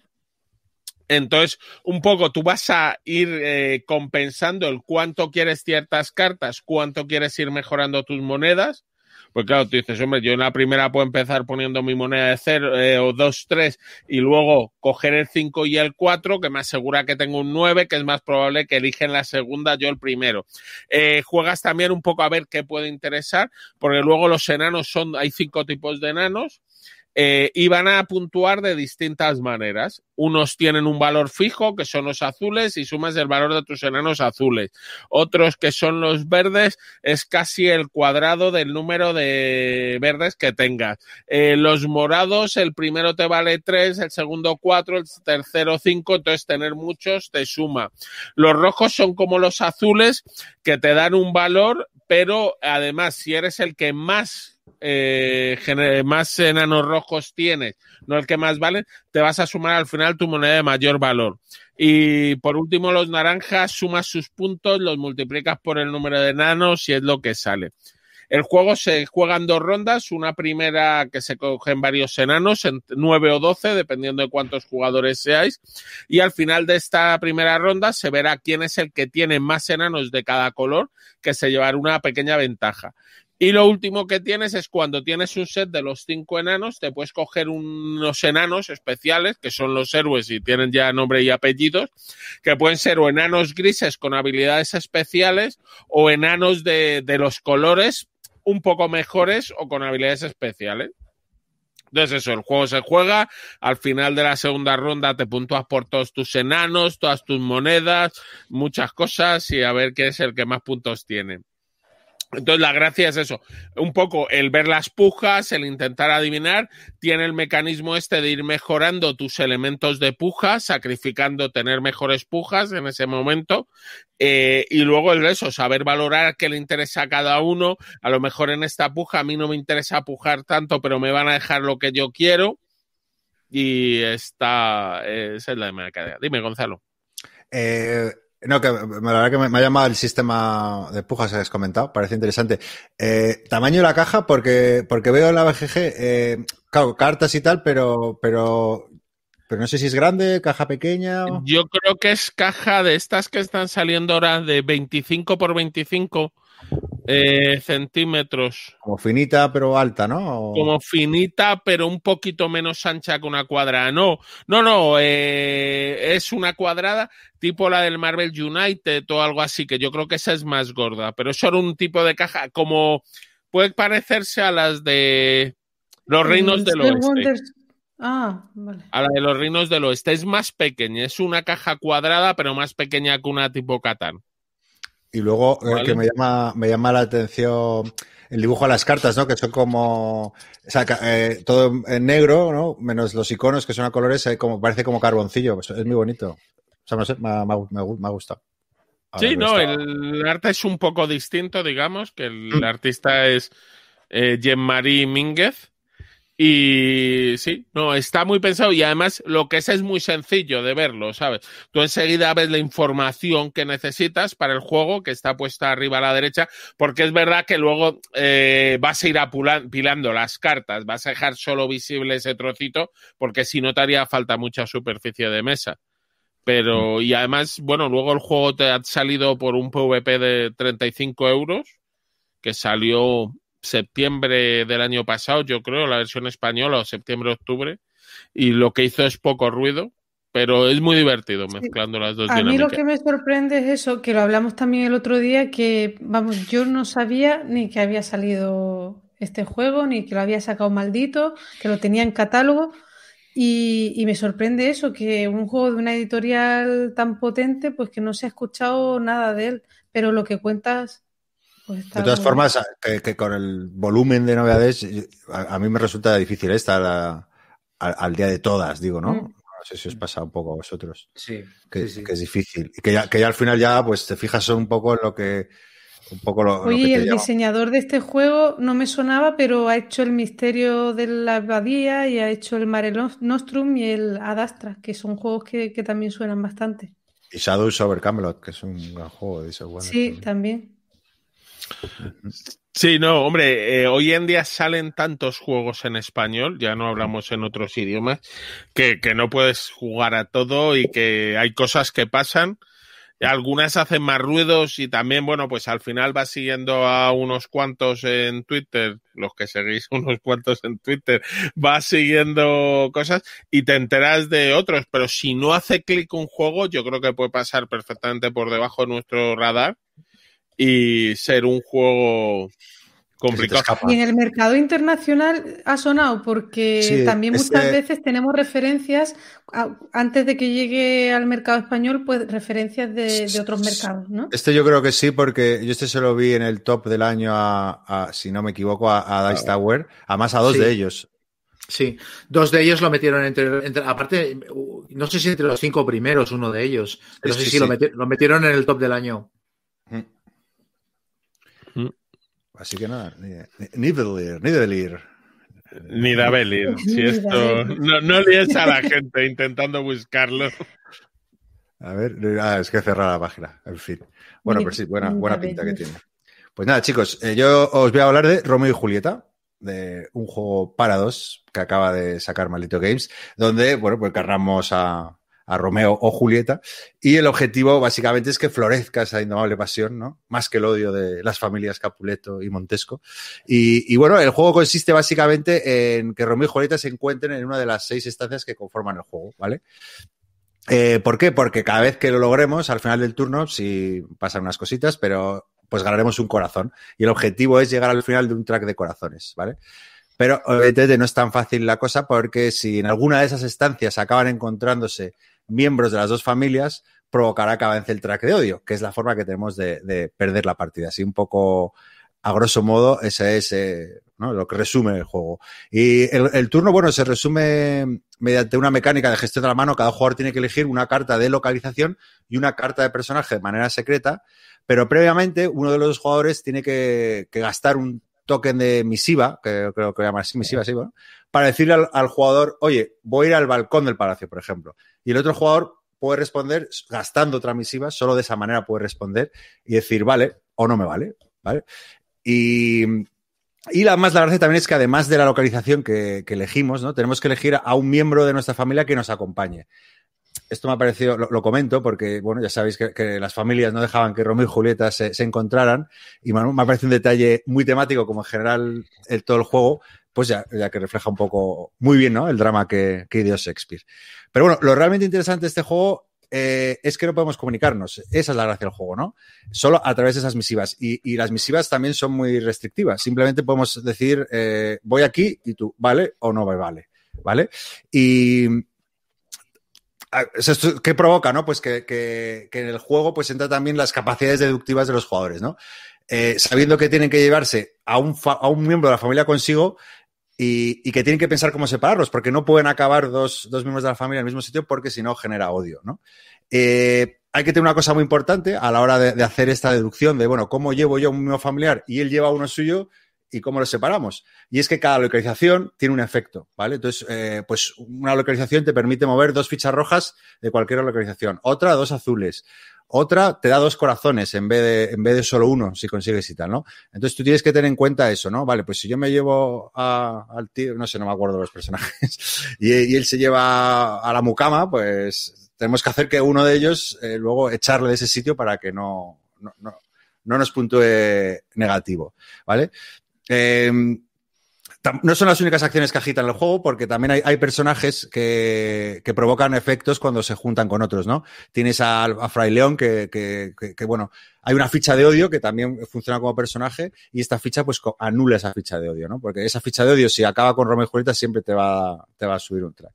Y, y bueno, y al finalizar el turno, si has conseguido juntar a Romeo y Julieta, eh, aparte de un corazón, también existen unos eventos que, que, bueno, que también te van moviendo las fichas de lugar a otro, ¿no? El juego también tiene, no es solo deducción, eh, también tiene un poco de, gestión, ¿no? En el sentido de que, de que ante, antes de decir dónde vas, cada jugador debe decir si, va, si, si conseguís juntaros, debéis decidir si vais a ganar o un corazón o dos misivas, ¿vale? Y el primer instinto siempre te sale ir a por el corazón, porque es lo que te va a hacer ganar la partida, pero claro, eh, eh, si no te comunicas, por mucho genio que seas de deducción, es imposible, ¿no? Entonces, tienes ese, que buscar ese equilibrio entre, bueno, corazón o misiva, ¿no? Y, y, claro, para eso también hay que leer el mapa, porque tienes que ver cómo están las fichas dispuestas, eh, en los efectos de las localizaciones, y, y, bueno, eso es un poco el juego. E incluye también, eh, bueno, nueve escenarios eh, que básicamente cambian un poco la dificultad de las partidas, ¿vale? Yo he jugado dos, la primera y la segunda. La primera bien, la ganamos fácil, y la segunda justito, justito. O sea que no sé cómo irá, cómo irá evolucionando. Eh, quizás este, por decir algo negativo del juego, eh, eh, o sea, que estas cartas o estos escenarios realmente no añaden nada nuevo, simplemente le añaden dificultad. Pero no, o sea, al final el juego, las sensaciones siempre te va a proporcionar, aunque sean las partidas diferentes, un poco hace siempre lo mismo, ¿no? Eh, y luego que el reglamento también eh, es un juego fácil, pero, pero deja algunas pequeñas dudas, ¿vale? O sea, que tuvimos que mirar al BGG para que haya cosas que no, que no estaban claras del todo. Por lo demás, eh, eh, la producción es brillante. Este es típico juegos de, de, cajita con imán que se abre y ya se te abren todas las estancias. No tienes que hacer ni setup, o sea, no tienes que hacer nada. Tú lo abres y ya está el juego dispuesto. Te viene con toques de madera gorditos. Eh, la verdad que está, está muy bien y bueno, el setup es, es muy rápido. ¿Qué, ¿Qué, me ha parecido el juego en líneas generales? Pues me ha gustado y me parece sobre todo una apuesta, pues me ha parecido original el juego porque el hecho de que solo te puedas comunicar de, de, de manera muy limitada a través de esas misivas, pues bueno, es, realmente la, la, lo más destacado de este juego, ¿no? Y es, lo que aporta toda la tensión al mismo. Eh, yo creo que si, o sea, sin este elemento será un juego pues bastante plano, ¿no? Que simplemente tienes que leer el tablero y deducir, pero claro, la gracia está en que no, no puedes hablar con la otra persona. Y eso pues te, pues provoca risas, eh, te, bueno, y emoción. Y bueno, y también, aunque no sea un juego ni mucho menos narrativo, es bastante abstracto, por así decirlo, lo que haces. Pero, pero, pero es un juego que, sí que ves que está pensado desde el tema, ¿no? Y, y, bueno, yo creo que eso es un punto a favor porque, oye, que al ser una obra tan universal, pues, oye, puede, puede atraer a, a todo tipo de público, supongo, me imagino. Eh, luego, bueno, a eso, yo digo, me ha gustado, lo único que a mí, eh, que sabéis que me gustan muchos juegos de dos, sí que me gustan mucho más eh, los juegos competitivos a los cooperativos, pero yo creo que es eso, si te gustan los cooperativos, si te gustan los juegos parados, pues creo que es una opción recomendable, está, está interesante el juego. ¿Cuánto duró una partida? No sé si lo has dicho. Eh, media horita. Bueno, la primera me duró un poquito más entre que nos empanábamos un poco de la cosa, pero luego va, va rápido. Son tres. En la tres... BGG pone de 10 a 35 minutos. No, no sé por qué ese rango de, de Uy, tiempo. 10, 10, no lo sé. ¿Hay escenario o algo? No, no, eso sí. No, no, te va con, te cambian el, el, setup, las nueve, nueve escenarios o nueve cartas que hay y te añade dificultad eh, con eventos y cosas, pero 10 minutos lo veo imposible. Porque son, son tres, tres rondas, por así decirlo, eh, con, o sea, tres escenarios de cuatro rondas cada uno y cinco fases cada, cada turno. O sea que no. Uh -huh. Y, tienes que pensar, o sea, tienes que, que, leer el mapa, tienes que, tienes que intuir un poco qué va a hacer. O sea, no es un juego para, lento, pero vamos, 30 uh -huh. minutos o 25 no te los quita nadie. Eso es, Romeo y Julieta. No sé pues si a, mí, lo, lo... a mí me lo has vendido. ¿Ah, sí? Sí, porque a mí, a mí los, los, juegos colaborativos así rapiditos con Keka me funcionan súper bien. Entonces le echaré un vistazo. Bueno, muy bien, pues ya, ya, me, ya contarás qué tal si, si te gusta o no. Pues nada, chicos, ya llevamos un buen tiempo hablando de reseñas, así que vamos a dar por finalizado este bloque y pasamos rápidamente a los comentarios de nuestros siguientes.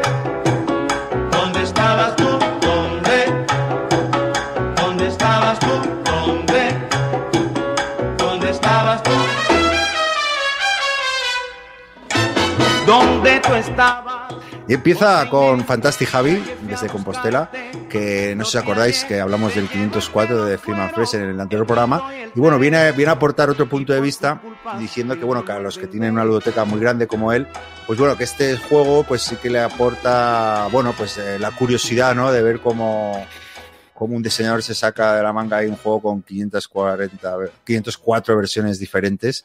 Y, y, bueno, que como aficionado a los juegos de mesa, pues eso le llama la atención, ¿no? Eh, que, no que no quería discutirle a Guille, pero, pero bueno, que, que bueno, que es como, como él lo ve, ¿no? El juego, cómo lo afronta, ¿no? En vez de a lo mejor como el juego de su vida, sino como, oye, algo muy diferente. Algo diferente. Mm. Un, un, Un experimento. Que, eso, que experimenta mucho y que hace juegos muy diferentes a lo que estamos acostumbrados. Que no serán juegazos, pero por lo menos el tío se atreve hacer. Mm. Hacer cosas diferentes. sí, o a copiar mecánicas, pero. Aunque bueno, he probado el Fayum, que también me compré estos días y Ah. me ha gustado, ¿eh? ¿Ves? Aunque requiere que- jugarlo con gente rápida. Y el arte ha vuelto al. do- se ha mantenido en el arte del 2004, ¿eh? Y el diseño gráfico. Bueno, y te, termina Javi diciendo que es necesaria una sección de CR con recomendación de temas de mambo. Ya sé. Ya sé. bueno, luego un anónimo nos dice que acerca del Balloon Cup que existe una reimplementación a cargo de una editorial polaca. Eh, yo os comenté que existe una que se llama Piñata y la versión polaca pues no la conozco, pero bueno, si entráis en los comentarios de que rico el mambo de iVox, pues quien esté interesado, porque el Balloon Cup está imposible de encontrar, pero sí que el Piñata creo que sí es accesible, pero bueno, si alguien quiere la versión polaca, pues eh, y, y como es un juego independiente el idioma, pues ahí lo puede tener. Luego otro anónimo nos dice si conocemos algún juego de fútbol americano que está bien y que no sea el Blood Bowl. Eh, esta me recuerdo del programa Fantasma, esta pregunta. El, el- o sea, me la he preparado mejor. No, el and Goal. El and Goal de lo que hay ahora. eh, lo que pasa es que el Freeze and Goal pasó por un proceso en el que no sé si lo llegaron a descatalogar porque tenían que sacar una segunda edición y tal, no sé cómo quedó aquello.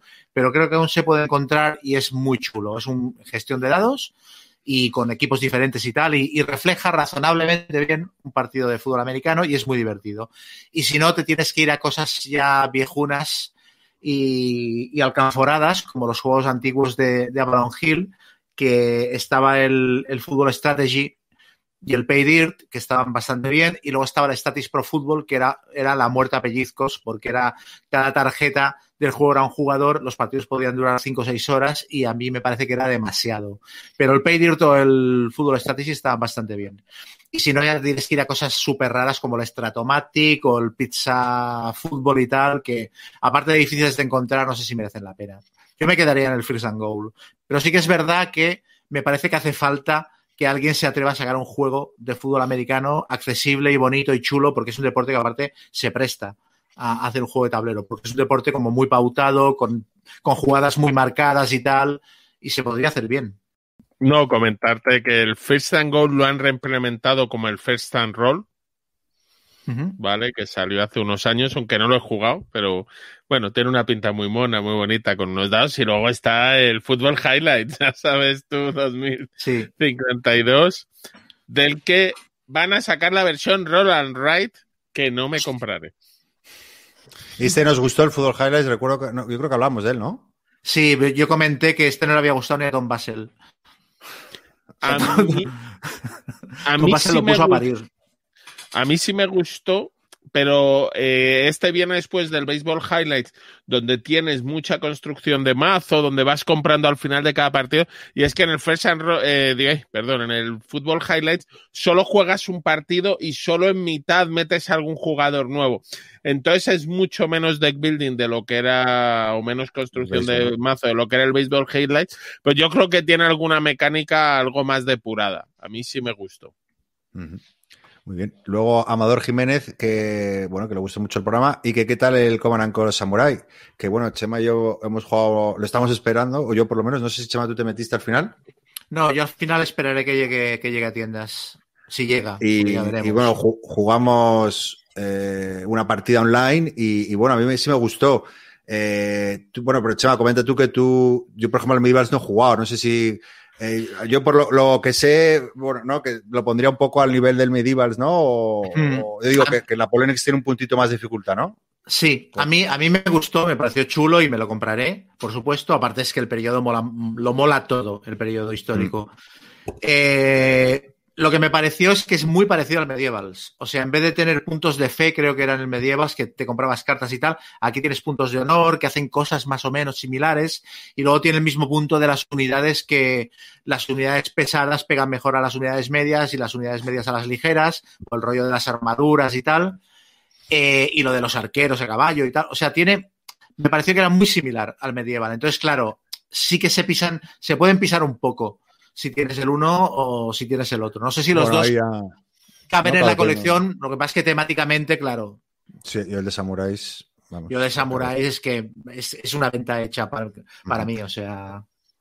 Eh, a ver si ya tiene que estar al llegar, a ver si lo podemos jugar en vivo. Y luego también pregunta eh, juegos de bazas para jugar en familia. Eh, y pregunta si la tripulación es, serviría o es muy avanzado. Yo lo que le puedo contar en mi experiencia con gente no cero jugona que, que al principio decían, ¿qué coño es esto? La segunda partida, ¿qué coño es esto? Pero con otra cara, la tercera un poquito tal, y luego, y luego flipaos. Entonces, eh, bueno, eh, compre- yo creo que sí, ¿no? No sé, o lo veis muy El complicado. otro día, no, eh, yo lo comentaba con un amigo y me decía exactamente lo mismo que tú. ¿Qué es lo que me pasa a mí? Que en el momento que empiezo a ver caras de esto no lo estoy entendiendo, no me está gustando lo que sea, yo rompo, o sea, cambio de juego y, y tal. No soy capaz de ser a lo mejor persistente, intentarlo otra vez y tal. No tengo ese. Entonces, a mí personalmente no me funcionó con la familia. En cuanto vi caras raras, lo, lo quité de en medio y digo, bueno, ya saldrá cuando terminemos con la pandemia o lo que sea, pero Lo bueno del Club que sí que es verdad que, que la- las rondas duran poco, entonces me refiero a que, que rápidamente puedes decir, oye, otra, y que ya, y ya Sí, lo van pero pillando, ¿no? Pero hay gente que se le atraviesa muchísimo, ¿eh? Sí, sí, y cuesta, entonces sientes la presión del resto, que, ¿sabes? Que es que hay gente que se lleva las manos a la cabeza de decir, pero ¿cómo sacas esa carta? ¿Cómo no has sacado esta otra y tal? Y entonces gente que a lo mejor pues sea más cohibida y tal, se pueden venir abajo. Que, que sí que ha pasado, vamos. Sí, sí. Hombre, si no, lo que pueden, si quiere aprender a jugar a juegos de bazas, es poner, buscarse una baraja española, poner tute en internet y seguro que encuentra unas reglas. Porque el de Crew, Yo- siendo un juegazo, no olvidemos que es cooperativo, cuando normalmente, hombre, los juegos de bazas tienden a ser competitivos. Sí. Bueno, y, Hay y- uno, dile, Eh, dile. No, que a mí uno que recomiendo mucho es El Diablo en la Botella, que hablé de él en el podcast y es un juego de bazas que me encanta Eh, y lo veo más familiar y el, el Wizard o el Slav Off, pues igual, también lo veo más, más familiar. que me lo, me lo pillé hace una semana, que, que me- lo estaba buscando el Slavov, pero y que pensé que había comprado el Slavov y me llegó el Wizard, que es bueno lo mismo, pero en alemán. Así que es- Bueno, esto- Estoy practicando. No, yo para evitarse el lío de los idiomas, el que ha re- reeditado recientemente, que llevaba un tiempo fuera, es el Skull King, que es de bazas, que Ujú. está en español, lo ha sacado de Vir. Y es un juegazo, sí. O Tichu también. Y luego yo, por, por- por poner a- a- alguna rareza, el no, Kosu Dice, que es un juego, que es una maravilla, ya hablaré de él en el podcast porque es, es- le da una vuelta a tuerca, es interesante. O el Texas Sound, Showdown también está muy bien. Eh, bueno, o sea, hay muchos juegos de baza, la verdad. O el Claim, Sí. para hemos hablado. A si es una mecánica que, que sí me encanta. Sí, el Fossing de Forex hace lo mismo también para dos. O luego el Crash Cartier, que ahora he visto que han sacado una nueva edición que se llama Deal, Sí. que es un juego de bazas que además no puedes cambiar el orden de las cartas en tu mano. Entonces tienes que ir jugando las cartas para lograr unir los tríos, las escaleras. Sí, mola mucho ese también. Nada, luego Wingly dice que, Chema, que si te gusta la, eh, la SL, que te recomienda que juegues el Combat de Combat Games, que, que da unas sensaciones muy buenas y roleras y que el solitario a él le, le gusta mucho. Conozco varias gente que, que lo ha tenido y se lo ha vendido. Porque me- es un juego muy árido, muy duro, eh, feuchi y tal. Bueno, yo está en ese grupo de gente que se lo ha comprado y Sí. se lo ha vendido antes de Pero jugarlo. mi, mi caso fue un caso de, pataleta, ¿sabes? O sea, de, de destroquelarlo, que me costó horrible, me cargué, no, no me cargué ningún token, pero era el, el típico de, destroquelamiento que le das a la fichita y no sale bien y tienes que darle con los dedos, me dejé, me, me dejé los dedos destroquelándolo. Y luego el manual me pareció hiper complicado, pero Wimbley, que es el que ha hecho el comentario, me lo ha comentado por, por WhatsApp y, por Twitter también ha hecho bastantes comentarios sobre este juego, porque eh, recuerda mucho a la, a la, SL en el sentido de que son los dos muy cinemáticos, o sea, es muy detalla mucho todo. Y entonces para los picados de este sistema de juegos pues seguro que les va a encantar pero claro tiene una curva de aprendizaje bastante yo, yo no yo no yo a lo mejor dentro de unos años lo vuelvo a intentar pero ahora mismo no Luego un anónimo que bueno, que, que dice que sí, que no está de acuerdo con, con, con, la opinión de Chema sobre el Struggle of Empire, que bueno, que le parece un juegazo y mejor que el Rise of Empire. Eh, bueno, pues opiniones hay de todo tipo. Luego Xavi Garriga, que gran programa, que fueron buenos años aquellos, de 2003-2004, y que bueno, que, que, si queremos hablar un día de tarifas, precio de traducciones, maquetaciones, que, que aburrido el tema, no sé por qué, pero dice eso. Qué pereza. Porque, porque salió en el programa anterior, hablamos del caso de la Sí. traductora que había tenido problemas con Gil Press. Ah, sí, sí, sí, sí, sí. Bueno, pues Xavi, si, si, si te lo curras, lo pensamos, pero suena aburrido. Yo le diría que cuando quiera es bienvenido a venir Hablar dentro de juego. otros 20 programas, pero que de hablar de esto no. Sí, sí, suena verdad.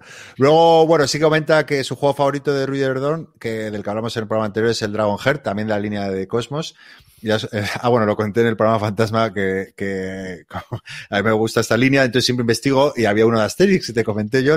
Entonces le pregunté a la BGG y a uno, a un alemán, ¿no? Le digo, oye, ¿tienes el, el Asterix este? ¿Lo vendes? Y dice, sí, sí, sí. Y, y era el mismísimo Rudier Dorn. ¿Te lo has comprado? Ah, no, ese es el, el no, cómic. es, es un Ah, cómic, es un cómic. que yo me estaba enseñando. Pero bueno, al final no se lo he comprado porque yo que sé, un 5,4 y vi las reviews y digo, bueno, mira, puede ser bonito, pero no tiene pinta de que sea un grandísimo juego. Y luego que bueno, que esa liga de Blood Bowl que, que, que Xavi se apunta siendo orcos. Que ya lo tenéis todo, ¿no? ¿Preparado? Sí, sí, sí, está todo. El, por- Ya está. Bueno, el, el portátil, ¿cómo va, Chema? Ya me, me ha llegado, me ¿Dónde llegó, me llegó a- a- anteayer. Ah. O sea que Se ha tardado, ¿eh? sí, sí, sí, sí. Ya lo tengo aquí y bueno, ahora es instalarme el juego y venga, y a darle. Bueno, lo, lo que pasa es que Chema mm, no pilló la oferta de, de Steam. No, es que claro, es que no, me lo, no tenía ordenador, donde descargármela, o sea que Creo no. que, que no, que es que, eh, claro, es que esa fue la cosa, que es que no necesitabas ordenador para comprarlo y ya descargarlo cuando te llegara. No, pero Tenías que piensa ahí aprovechado, pero bueno, que yo no tengo Steam, no lo he usado en la vida y yo que sabía que se podía descargar. Ya, ya, ya, Bueno, es igual, pagaré Bueno, lo que me pida. pues- Es Blood Bowl. A mí, el dinero a Blood Bowl se lo tiro a la cara con, con todo el gusto del mundo. Sí, bueno, Chema, yo no sé si lo sabes, pero estaba pensando en que grabáramos un tutorial que me hicieras a mí para luego publicarlo y que la gente lo viera, lo- los que se apunten a la liga y que no sepan jugar, ya le estoy liando, eh, pues que pudieran ver ese tutorial y... Vi- Videotutorial, videotocho. Claro, o sea, tutorial. Claro, Es una Sí, forma sí, sí. encubierta de evitar Mi que nos retorno. comenten más. Exacto. De, tener- de evitar más comentarios, de queremos un videotocho. Me parece bien, me así parece bien. bueno. En cuanto me haya Por- mudado, lo movemos.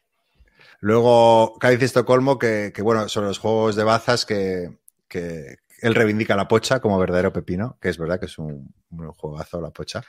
Y, y bueno, que él hizo un, un mapa de Asturias eh, con el alta tensión y que bueno, que, que le gustó mucho el programa. Luego el doctor Riesgo, que una pregunta para Chema, que como, no, perdón, una, una pregunta para todos, que como comentaba Chema, que, que usaba figuras de- del Rix para jugar al Memoir Tocho, que si tenemos juegos que usemos habitualmente para abastecer a otro. Y que bueno, de eso si hemos adaptado miniaturas de un juego a otro y, y es un poco que yo eh, lo emplazo al doctor Riesgo a que escuche a, a Chechu de Planeta de Juegos en uno de sus últimos programas que, que habla precisamente de todo eso. Aunque no sé si vosotros lo habéis hecho. Yo no, desde luego. Yo sí, yo sí. No, no, no. Sí, ¿no? Sí, yo, bueno, yo, yo cuando acabé el Pandemic Legacy canibalicé todos los componentes que pude para mejorar otros juegos, los cubitos de cuadrados, estos de colores que eran muy chulos. Y luego me compré hace poco un juego que se llama Venganza, que me pareció una mierda como un castillo, pero tiene unos, unas miniaturas de esbirros muy chulas para, para... Tengo un juego de Bruce Lee, Dragon Tides, que los malos son tokens de cartón, pues voy a intercambiar las, las miniaturas por los tokens y a correr. O sea, yo sí que, sí que lo hago. Y usar monedas de metal de un juego para otro y esto siempre sí. Y miniaturas para decorar las tortillas de patata. Claro. es verdad. Luego, Oscar Recio, bueno, comenta un poco que si, eh, bueno, que, que si juegos digitales, ¿no? Que en su versión digital, pues que hayamos descubierto o que no nos hayan hecho tanto tilín. Mira, yo me bajé hace poco la de Viticulture, que es un juego que he hablado que me encanta y la aplicación pues tampoco me parece una maravilla, por por un ejemplo en negativo. Viva lo físico. No sé si alguno... O sea, juegos que no nos haya convencido la versión digital. Eh, que, que, sí, que no. Que, que, hemos disfrutado, descubierto y aquellos que no tienen el mismo punch que en físico, comenta. O sea, lo uno y lo otro. No sé si tal. Yo, yo, yo me acuerdo A del- ver, Lo hemos comentado varias veces. Yo como versión digital que mejore el juego físico, el Fruity Ages. Ese Mm. está clarísimo. De hecho, he vendido mi copia del juego y la expansión porque es que no lo voy a jugar en la vida en mesa. Eh, a pesar, o sea, es un juego que me gusta, aunque me he dado cuenta que últimamente que lo- los juegos de civilizaciones no llegan a engancharme, no sé por qué. Pero bueno, y como juego así al contrario que me haya pasado, pues igual eh, había una versión del Señor de los Anillos eh, de cartas, pero en digital para la Switch. Me lo descargué porque se lo vi, creo que a Pablo de Punto de Victoria y no me consiguió enganchar porque la aplicación, bueno, el tutorial era, larguísimo y no, no conseguí pasar de ese tutorial. Así que, que recuerde. Yo por citar que me gusten bastante, el Race for the Galaxy funciona muy bien en digital, muy chulo. Y el Terraforming Mars, que ya lo hemos comentado alguna vez, eh, funciona como un pepino eh, en digital, lo cual no significa que a mí no, no, me guste más jugarlo en físico, el Terraforming Mars, pero la verdad es que la aplicación funciona muy bien. Y que funcionen mal, a mí me decepcionó la, la del viernes, también lo he dicho alguna vez, me pareció que era más incómodo que jugarlo en físico. Y la del RA, pero esta ya tiene unos años, era, era, era muy chunga la, la, versión del RA, era como muy antiintuitiva, costaba mucho todo. La sigo teniendo yo esa. Es que me gusta mucho el RA, pero sí, no es, no es la mejor. Eh, Bueno, Chema, que si has jugado al Space Hulk, Tactis, ¿qué, qué No. opinión tiene? No lo he jugado, no lo he jugado. Luego, F. Baum, eh, si alguien tiene algún, algún comentario sobre el juego Frostpunk. Yo no mucho. Yo me lo miré cuando salió la campaña de Kickstarter, pero no me llamó ni el arte, ni el tema, ni nada, y me dejé de, me dejé de fijar. ¿Tú, Guille? Yo, yo tampoco, no, no me haya, en el momento no me acabo de llamar. Y era otro juego de estos grandes de tal y no, no entré. Bueno, yo vi, vi pruebas de estas, de bueno, partidas de estas que se hacen durante la campaña Kickstarter con gente que se le hacía el culo Pepsi Cola, ¿eh? Con el juego. O sea, diciendo que era la hostia, que era como una especie de. ¿Lo comparaban con cuál era? ¿Con el, con el This War of Mine o, o, con alguno de estos de, bueno, ¿sabes? Rollo, reunir recursos en situación muy jodida y tal. Lo ponían muy, muy bien, pero es que no, no me entró por la vista, no, me parecía no, muy recargado y no. Luego, Y hombre, no, y la dinámica del This War of Mine está bien, pero al final es un poco lo de el, el Tales of the Arabian Nights, que la, no siempre las decisiones que tomas llevan un razonamiento lógico, que es un poco el de, bueno, a ver por dónde va la historia. Sí. Entonces, Luego Juan Hitor, que bueno, él, él nos dice que para que es su juego favorito de 2004 pues es el Blue Moon de Inicia. Y, y bueno, que le gustan mucho estos programas de donde repasamos eh, juegos antiguos. Y mm, Andrés Aldeño, eh, bueno, viene un poco a corroborar, también a quejarse un poco de todas estas disputas, ¿no? Que, que comentamos de lo del Marco Polo y demás. Y, y bueno, pues eso, que está de acuerdo, que, que, que no toquen las narices a la gente y ya está, que cada uno haga lo que quiera, pero que no sean tan pesados. Luego, M eh, dice que bueno, que ha descubierto muchos juegos eh, que, que, bueno, para los que acaban de empezar, que le vienen muy bien, y entonces pregunta que en cuanto al Doom de tablero, dice que la edición de 2016 está por 35 euros en una web, y, bueno, que, lo ha pillado, pero que no ha tenido ocasión de jugarlo, Y a ver, es es muy largo, dejarme que adelante. Así que bueno, que por qué tiene mala nota, ¿no? En la BGG y las reviews. Bueno, yo cuando lo jugué, el juego no está mal, pero no innovaba nada. Era un juego más de mover miniaturas y demás. Eh, estaba descompensado, al contrario que el otro, hacia los jugadores, no hacia el malo. Entonces era demasiado sencillo. Yo creo que era demasiado sencillo para ese tipo de juego. Lo que sí tenía era unas miniaturas muy chulas. Y un montón de. Yo, de las cosas buenas que he oído de la segunda edición del Doom es que es una caja llena de contenido. O sea, que es como, que es como un producto muy completo. O sea, que es un juego que no le van a sacar expansiones, obviamente, pero no le hacen falta. Luego, bueno, un, usuario anónimo que apuntilla eh, sobre los Pistons, ¿no? que el que ganó el anillo de 2004 era otro equipo, y bueno, que, le está dando duro al Blue Bowl 2 acuérdate de poner el nombre y así te mencionamos. Luego Betsunin, esto no os lo voy a leer, pero sí que os voy a emplazar que a, cualquiera que quieras eh, jugar a, a, TTS, que es Tabletop Simulator, pues da algunos truquitos para, bueno, truquitos para la usabilidad y para que podáis jugar mejor. Luego Andrés Aldeño, leo este porque no me acuerdo en qué, eh, bueno, que para yo no me acuerdo cuál era la. Sigo sin pillarlo. Sí, yo sí. Ya, bueno, he tenido 15 días para pillar la, la broma Deja, y ya la he pillado. Déjame leerla. Dice que para Yoli y su semana de la Guerra de las Galaxias les recomiendo el libro Águilas y Cuervos. Y no me acuerdo en qué quedamos. Que era la Guerra de las Galias, porque estuve Exacto. hablando de, del César, Roma versus Galia y tal. Guerra de las Galaxias, Guerra de las Galias. Supongo que era por ahí, ¿eh? Pero... Sí, esto fue uno de los momentos que luego cuando volvimos a escuchar el programa fue un momento en el que estuvimos divagando como un minuto y medio de con un comentario que no habíamos entendido, haciendo el ridículo. Andrés, por tu culpa tenemos que repetir el programa. Luego a Mandil que bueno que le gusta que hablemos sobre juegos maduros y que va a revisitar alguno que hemos hablado y luego sobre juegos viejos de Games Workshop que él descubrió en, en 1991 llamado Mighty Empires, que oh. le dejó alucinado. Y... Qué bueno era. Sí, pues si queréis comentar. Era muy chulo. Era, era, un juego, era un juego muy sencillo en realidad de, de, de conquistar imperios, pero lo que tenía era un, un, tablero hecho a base de hexágonos de plástico que tú los podías pintar luego porque era una montaña, una ciudad, un, un río, tal. Y entonces configurabas el mapa rollo Catán y entonces ibas conquistando los territorios. Pero lo chulo que tenía es que podías utilizarlo como base de una campaña de Warhammer. O sea, mover las unidades y cada vez que entrara en un hexágono, entonces hacer la batalla. Y entonces tenerlo como juego de campaña para, para, para controlar una campaña de, de, batallas de Warhammer. Entonces la idea era muy chula. Era muy chula. Uh -huh.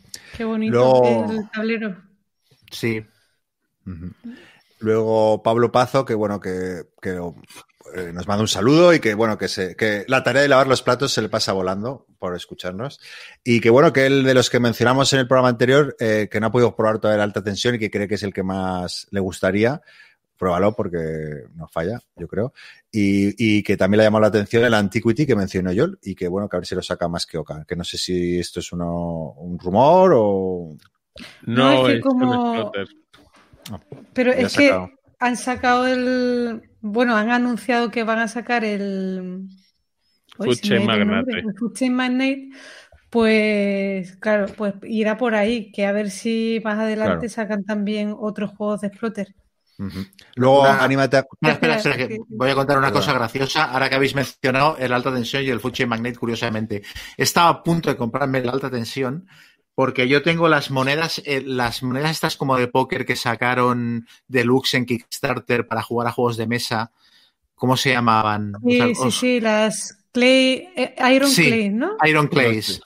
Me, coge, me, compré la caja de Iron Clays hace como un año que las tengo, no las he usado para nada. Y el otro día dije, no puede ser, me gasta un dineral en esto. A ver en qué juegos se pueden utilizar. Y el único juego que tengo en el que se pueden utilizar es el Food Chain Magnate donde la gente sí que las utiliza en lugar de los billetes. Claro. Y otro juego donde las recomiendan mucho es en el alta tensión. Y estuve tentado de comprármelo, digo, bueno, así las estreno. Como lo hablasteis pero... también del juego. ¿Y el, y el Brass? ¿No lo tienes? que, no, que voy a tener el Brass yo, ¿pero qué dices? ¿Pero por qué me has tomado? Joder, Chema, tío. Nada, vamos a tener que probarlo. En vez del castillo de Borgoña, ¿eh? cambiamos los planes. Pero lo he jugado el Brass, ¿eh? El Brass lo he Ah. jugado, lo que, lo que no lo tengo. Mm. Bueno, luego anímate a mirar, eh, que bueno, que le sorprendió que no mencionáramos eh, juegos como el San Petersburgo, el No Thanks, o el Coloreto o, o el Hansa. Eh, bueno, sí, lo que pasa que, claro, tampoco teníamos, que pusimos tres, ¿no? Cada uno, cinco, ¿no? Sí, Pero bueno, sí. tres cada Sí. uno. claro, que, ta- que tampoco. Es que es verdad que en esos años había cositas interesantes. Y que también a veces buscamos algunos un poco distintos. Sí. También. Yo estuve tentado a hablar del No Thanks, pero con el rollo del Nazi Papers le hemos dado ya. Hemos hablado mucho de él, entonces preferí coger cosas distintas. Luego, Seri que no sé si os acordáis que, bueno, dedicamos hace un par de programas a, bueno, pues a Xavi, un chico que nos, que nos seguía y que había fallecido y, bueno, pues estaba agradecido que se hayamos dedicado. Nada, esperamos que, que sigáis honrando su memoria jugando muchas partidas, seguro. Y luego Amador Jiménez, que si conocemos el Iberian Coach de Tom Russell, que lo está reeditando Capstone y que tiene una pinta. A mí también me llama la atención estos juegos, la verdad que tienen un diseño muy bonito. No sé si lo conocéis alguno. Yo Yo- tengo uno de esta serie, pero todavía no lo he probado, porque me lo pillé justo antes de empezar la pandemia y como tampoco estoy quedando muchísimo, pues ahí lo tengo sin estrenar todavía. Son bonitas las cajitas, ¿eh? ¿no? Sí. Sí. Yo los jugué y se quedan en un punto hay un quiero y no puedo, como que intentan ser una introducción y te hago algo de trenes, eh, de pick and delivery, de acciones y tal, y no, mm, no, no, no nos acabaron de gustar. Yo, No te ha convencido, ¿eh? no, Bueno, pues ahí tienes, Amador, tu, tu opinión. Luego Raúl Mejías, eh, que bueno que, que bueno que nos escucha, que es el único que escucha, que le gusta. Y, y bueno, que aunque no es eh, perdonar que estoy leyendo que es largo. Ah, bueno, que también el No Thanks que le gusta y que, y que el 8 de menos que lo mencionamos. Pues bueno, ya lo acaba de comentar Chema. Estaba en la esquinera seguro de varios, pero, pero nada. Luego, un anónimo dice que Chema Crack, tus Tigre. críticas son Tigre, Tigre se llama. Es que dice luego, soy el anónimo de antes que... que Ah, no vale, vale. Gustavo, Tienes ¿no? razón, tienes razón. Pues Tigre dice, Chema Crack, tus críticas son poesía, escudriñan lo latente de los juegos y todos en general formáis un equipo muy completo. y nada, yo el que no entiende cómo no te gustó el Dawn of the Cés y que le gusta, que le parece un, solitario tenso, agónico, hipertemático. Sí, sí, a ver, que a mí me gustó el juego, lo que pasa es que lo metí como... Sí, que me había defraudado es el, año ese porque tenía un recuerdo mejor de- de lo que realmente me había parecido, pero sí que es un buen juego. Ya no lo tengo, pero, pero sí que me parece un buen juego. Y la, y nada, que, sí. la, la cri- la- la crítica de juegos, esto queda un poquito pedante, pero bueno, las opiniones sobre los juegos es una cosa en la, en la que creo que está bien cambiar de opinión, porque realmente son productos culturales muy densos y, y a veces necesitas X partidas para valorar un juego, bien o mal. Entonces, a mí, me, a mí me parece guay que alguien cambie de opinión radicalmente respecto a un juego, que diga, me gustaba mucho, me dejó de gustar porque lo jugué hasta el punto en el que se me rompió o viceversa. ¿Sabes? No es lo mismo que escuchar un, un disco y de repente cambiar de opinión porque ves que la crítica dice algo diferente a ti o una película o tal. Creo que con los juegos tiene sentido que a medida que los exploras, tu opinión se enriquezca y se matice. Y que también vas evolucionando tú y te y, y vas cambiando un poco los gustos y, o yo qué sé, o preferencias en el momento. O sea Sí. que yo, no sé. Sí, no, yo, eso está claro. yo soy muy cambiante en los juegos. yo también he cambiado bastante y lo recompro. Tú lo llevas a otro nivel. Pero sí, estoy de acuerdo con vosotros. Y nada, bueno, que esto ha sido todo Bueno, por hoy. La- bueno, si quieres leemos los comentarios de la BGG. Ah, es verdad, también han Guille, puesto eso olvidado. Pues oye, Guille, estrena sección.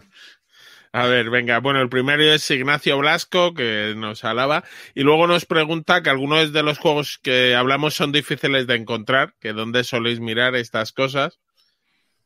Yo le he respondido aquí que normalmente en foros, eh, Telegram, Wallapop, eh, el intentarlo, y la BGG, para cosas muy raras, al final la BGG se Sí. encuentran muchas Yo de paso ellas. muchas horas navegando, eso sobre todo por la BGG y luego muchísimas tiendas. O sea, me paso las horas porque veo una portada, un tema que me llame la atención, de ahí, o sea, en una tienda, de ahí me voy a la BGG, consulto y voy de un lado para otro y, y me paso horas y, y es, un, es un deporte, vamos, que es que me, me flipa hacer Oye, ese... ¿Creéis, eh, que yo creo que sí, que vais a, la respuesta es sí, que es la web que más visitáis de todas? La BGG. ¿La BGG? De todas en general, de todo. Pues sí. Mm, Sí, yo entre- no, Yo sin duda. Yo no por, por no, porque yo por, por temas de trabajo consulto bastante, evidentemente a Word Reference y tal, y luego consulto mucho la Wikipedia, pero está en el top 5 Pero seguro. relacionadas con los juegos, ¿no? Quería decir. Bueno, no, eh, no, que yo, ¿En que me- general? yo creo que en general, porque al final me doy cuenta que, que- que, joder, la de horas me encantaría saber cuántas No, la horas verdad de- es que sí. Sí, de- sí, sí, sí. que al día me meto seguro un día, una vez, seguro. Es que el otro día, de hecho, el móvil que, que, que a veces le das al botón de ese que se te abren todas las pestañas y tenía como 40 pestañas abiertas y eran todas de la BGG. Yo, joder, madre mía. De otros días, ¿no? Pero Sí, sí, sí. Está bien, está bien. A ver, bueno, el siguiente es Gelete, que nos alaba el programa, pero dice que Chema que no comparte tu opinión sobre el Struggle of Empires, que no, para él no es tan complejo, pero vamos, que no quiere discutir con tú y yo y que simplemente es su opinión, ¿eh? No, Sí, sí, sí. estos son gustos. está claro. Eh, bueno, Juan Barroso le gusta el programa y lo de ir recuperando clásicos. Eh, Midnight Panther opina lo mismo, que le gusta mucho lo de los volver a hablar de clásicos y que le has picado un poco con el ASL y que se lo tiene que buscar. Eh, Javier García Bento, pues eh, está al triste de comprarse el Blood Bowl, pero que dice que es complicado ver jugarlo. Ahora sí que se lo ha vuelto a instalar en Steam, en vez de comprárselo en físico. Eh. Eh, Midnight Panther eh, comenta lo de que el Doom original era mejor juego que el nuevo Doom, aunque diría, bueno, pues que estos juegos han ido cambiando y que nos da las gracias por mencionar el Battle Stations, que le parece muy buen juego. Oscar Redondo se ha apuntado al Gil y dice que Joel, nuestro gran hermano particular, así podrá observarle. Lo he visto antes cuando ah, se me olvidó comentártelo cuando hablando de las partidas de Tushimushi, no, porque este que es un wargamer que no sé qué. Sí, no sí, sí. Me, encanta hacer ese tipo de, de búsqueda en, en la BGG. Cada vez que entro en un juego, me miro todas las pestañas. Sobre todo lo del tema de las estadísticas, es que al final da mucha información. Sí, sí, sí. Está bien, está Oye, bien. pues Voy a ha- cambiar mi. mucha gente, ¿no? Entonces en la BGG. Alguien en ha escrito, sí. Eh, Enrique Yáñez eh, le ocurre lo que a todos, el de quiero comprarme un juego de esto, ajá, si tengo muchos, ya sé lo que tal, y que luego al final acabamos cayendo y nos lo compramos. Lo, ahí estaba de oferta. Eh, Juan Carlos Sánchez es de los que comenta como le ocurrió otro, otro oyente la semana en el anterior programa, que es el primero en el que no hemos logrado convencerle de comprarse ningún juego. Eh, tal Carlos 1980 nos felicita. Eh, luego Miru dice que dan ganas de hacerse patrón o como se diga de, ah, de nuestro programa, ¿vale? Pero, y dice, ¿por qué no lo andéis mendigando por doquier? Especialmente porque si te haces patrón de Patreon de nuestro programa eres un maestro, pero estás pagándole a otro. que no tenemos y Santiago Domínguez que el programa fue muy entretenido y comenta lo mismo que en una web se encuentra el Doom barato y esos han sido los comentarios eh, de, la BG, de la BGG de nuestro gremio. Bueno, muy bien, pues esto ha sido todo. Yo creo que el programa 25.2 ha quedado un poco mejor que el 20.1. Yo creo que, pues, ¿no? Esperemos Sí. que sí. Da- Sí, Damos sí, el sello de aprobación, ¿no? Sí, sí, sí. No, esto es, el, esto es el, el otro, o sea, el mundo es un lugar mejor por el hecho de que hayamos regrabado ese programa. Ya os lo decimos nosotros. En fin. A mí nada. el otro me pareció bien, ¿eh? Yo tengo un poco un nivel muy bajo, así Pero que tú me es que- todo. Tú siempre estás bien, Tú- tú eres un ser, un ser de luz. tú, tú no fallas nunca, Guille. Aquí los orcos somos los otros tres. Bueno, pues esperamos que se, con- que se confirmen nuestras sensaciones si os gusta este programa. Y nada, eh, nos despedimos. Despediros como queráis. Hasta Pues la chao, próxima. chao. Nos, nos vemos dentro de poquito. Seguir Espero que mejoremos. Espero que mejoremos. No lo estropees, chaval. que- Sí, sí, pisar todos. Pues mira que íbamos bien y en el último minuto la cagamos. No, que espero que no entremos en la dinámica de ahora tener que grabar dos veces cada programa. No. Nada, nada. No. Os mando un Red Bull a casa a todos para, Creo- para que estemos con energía. Ay, madre mía. Bueno, pues nada, muchísimas gracias por estar ahí y nos vemos prontito en el siguiente programa de Qué rico.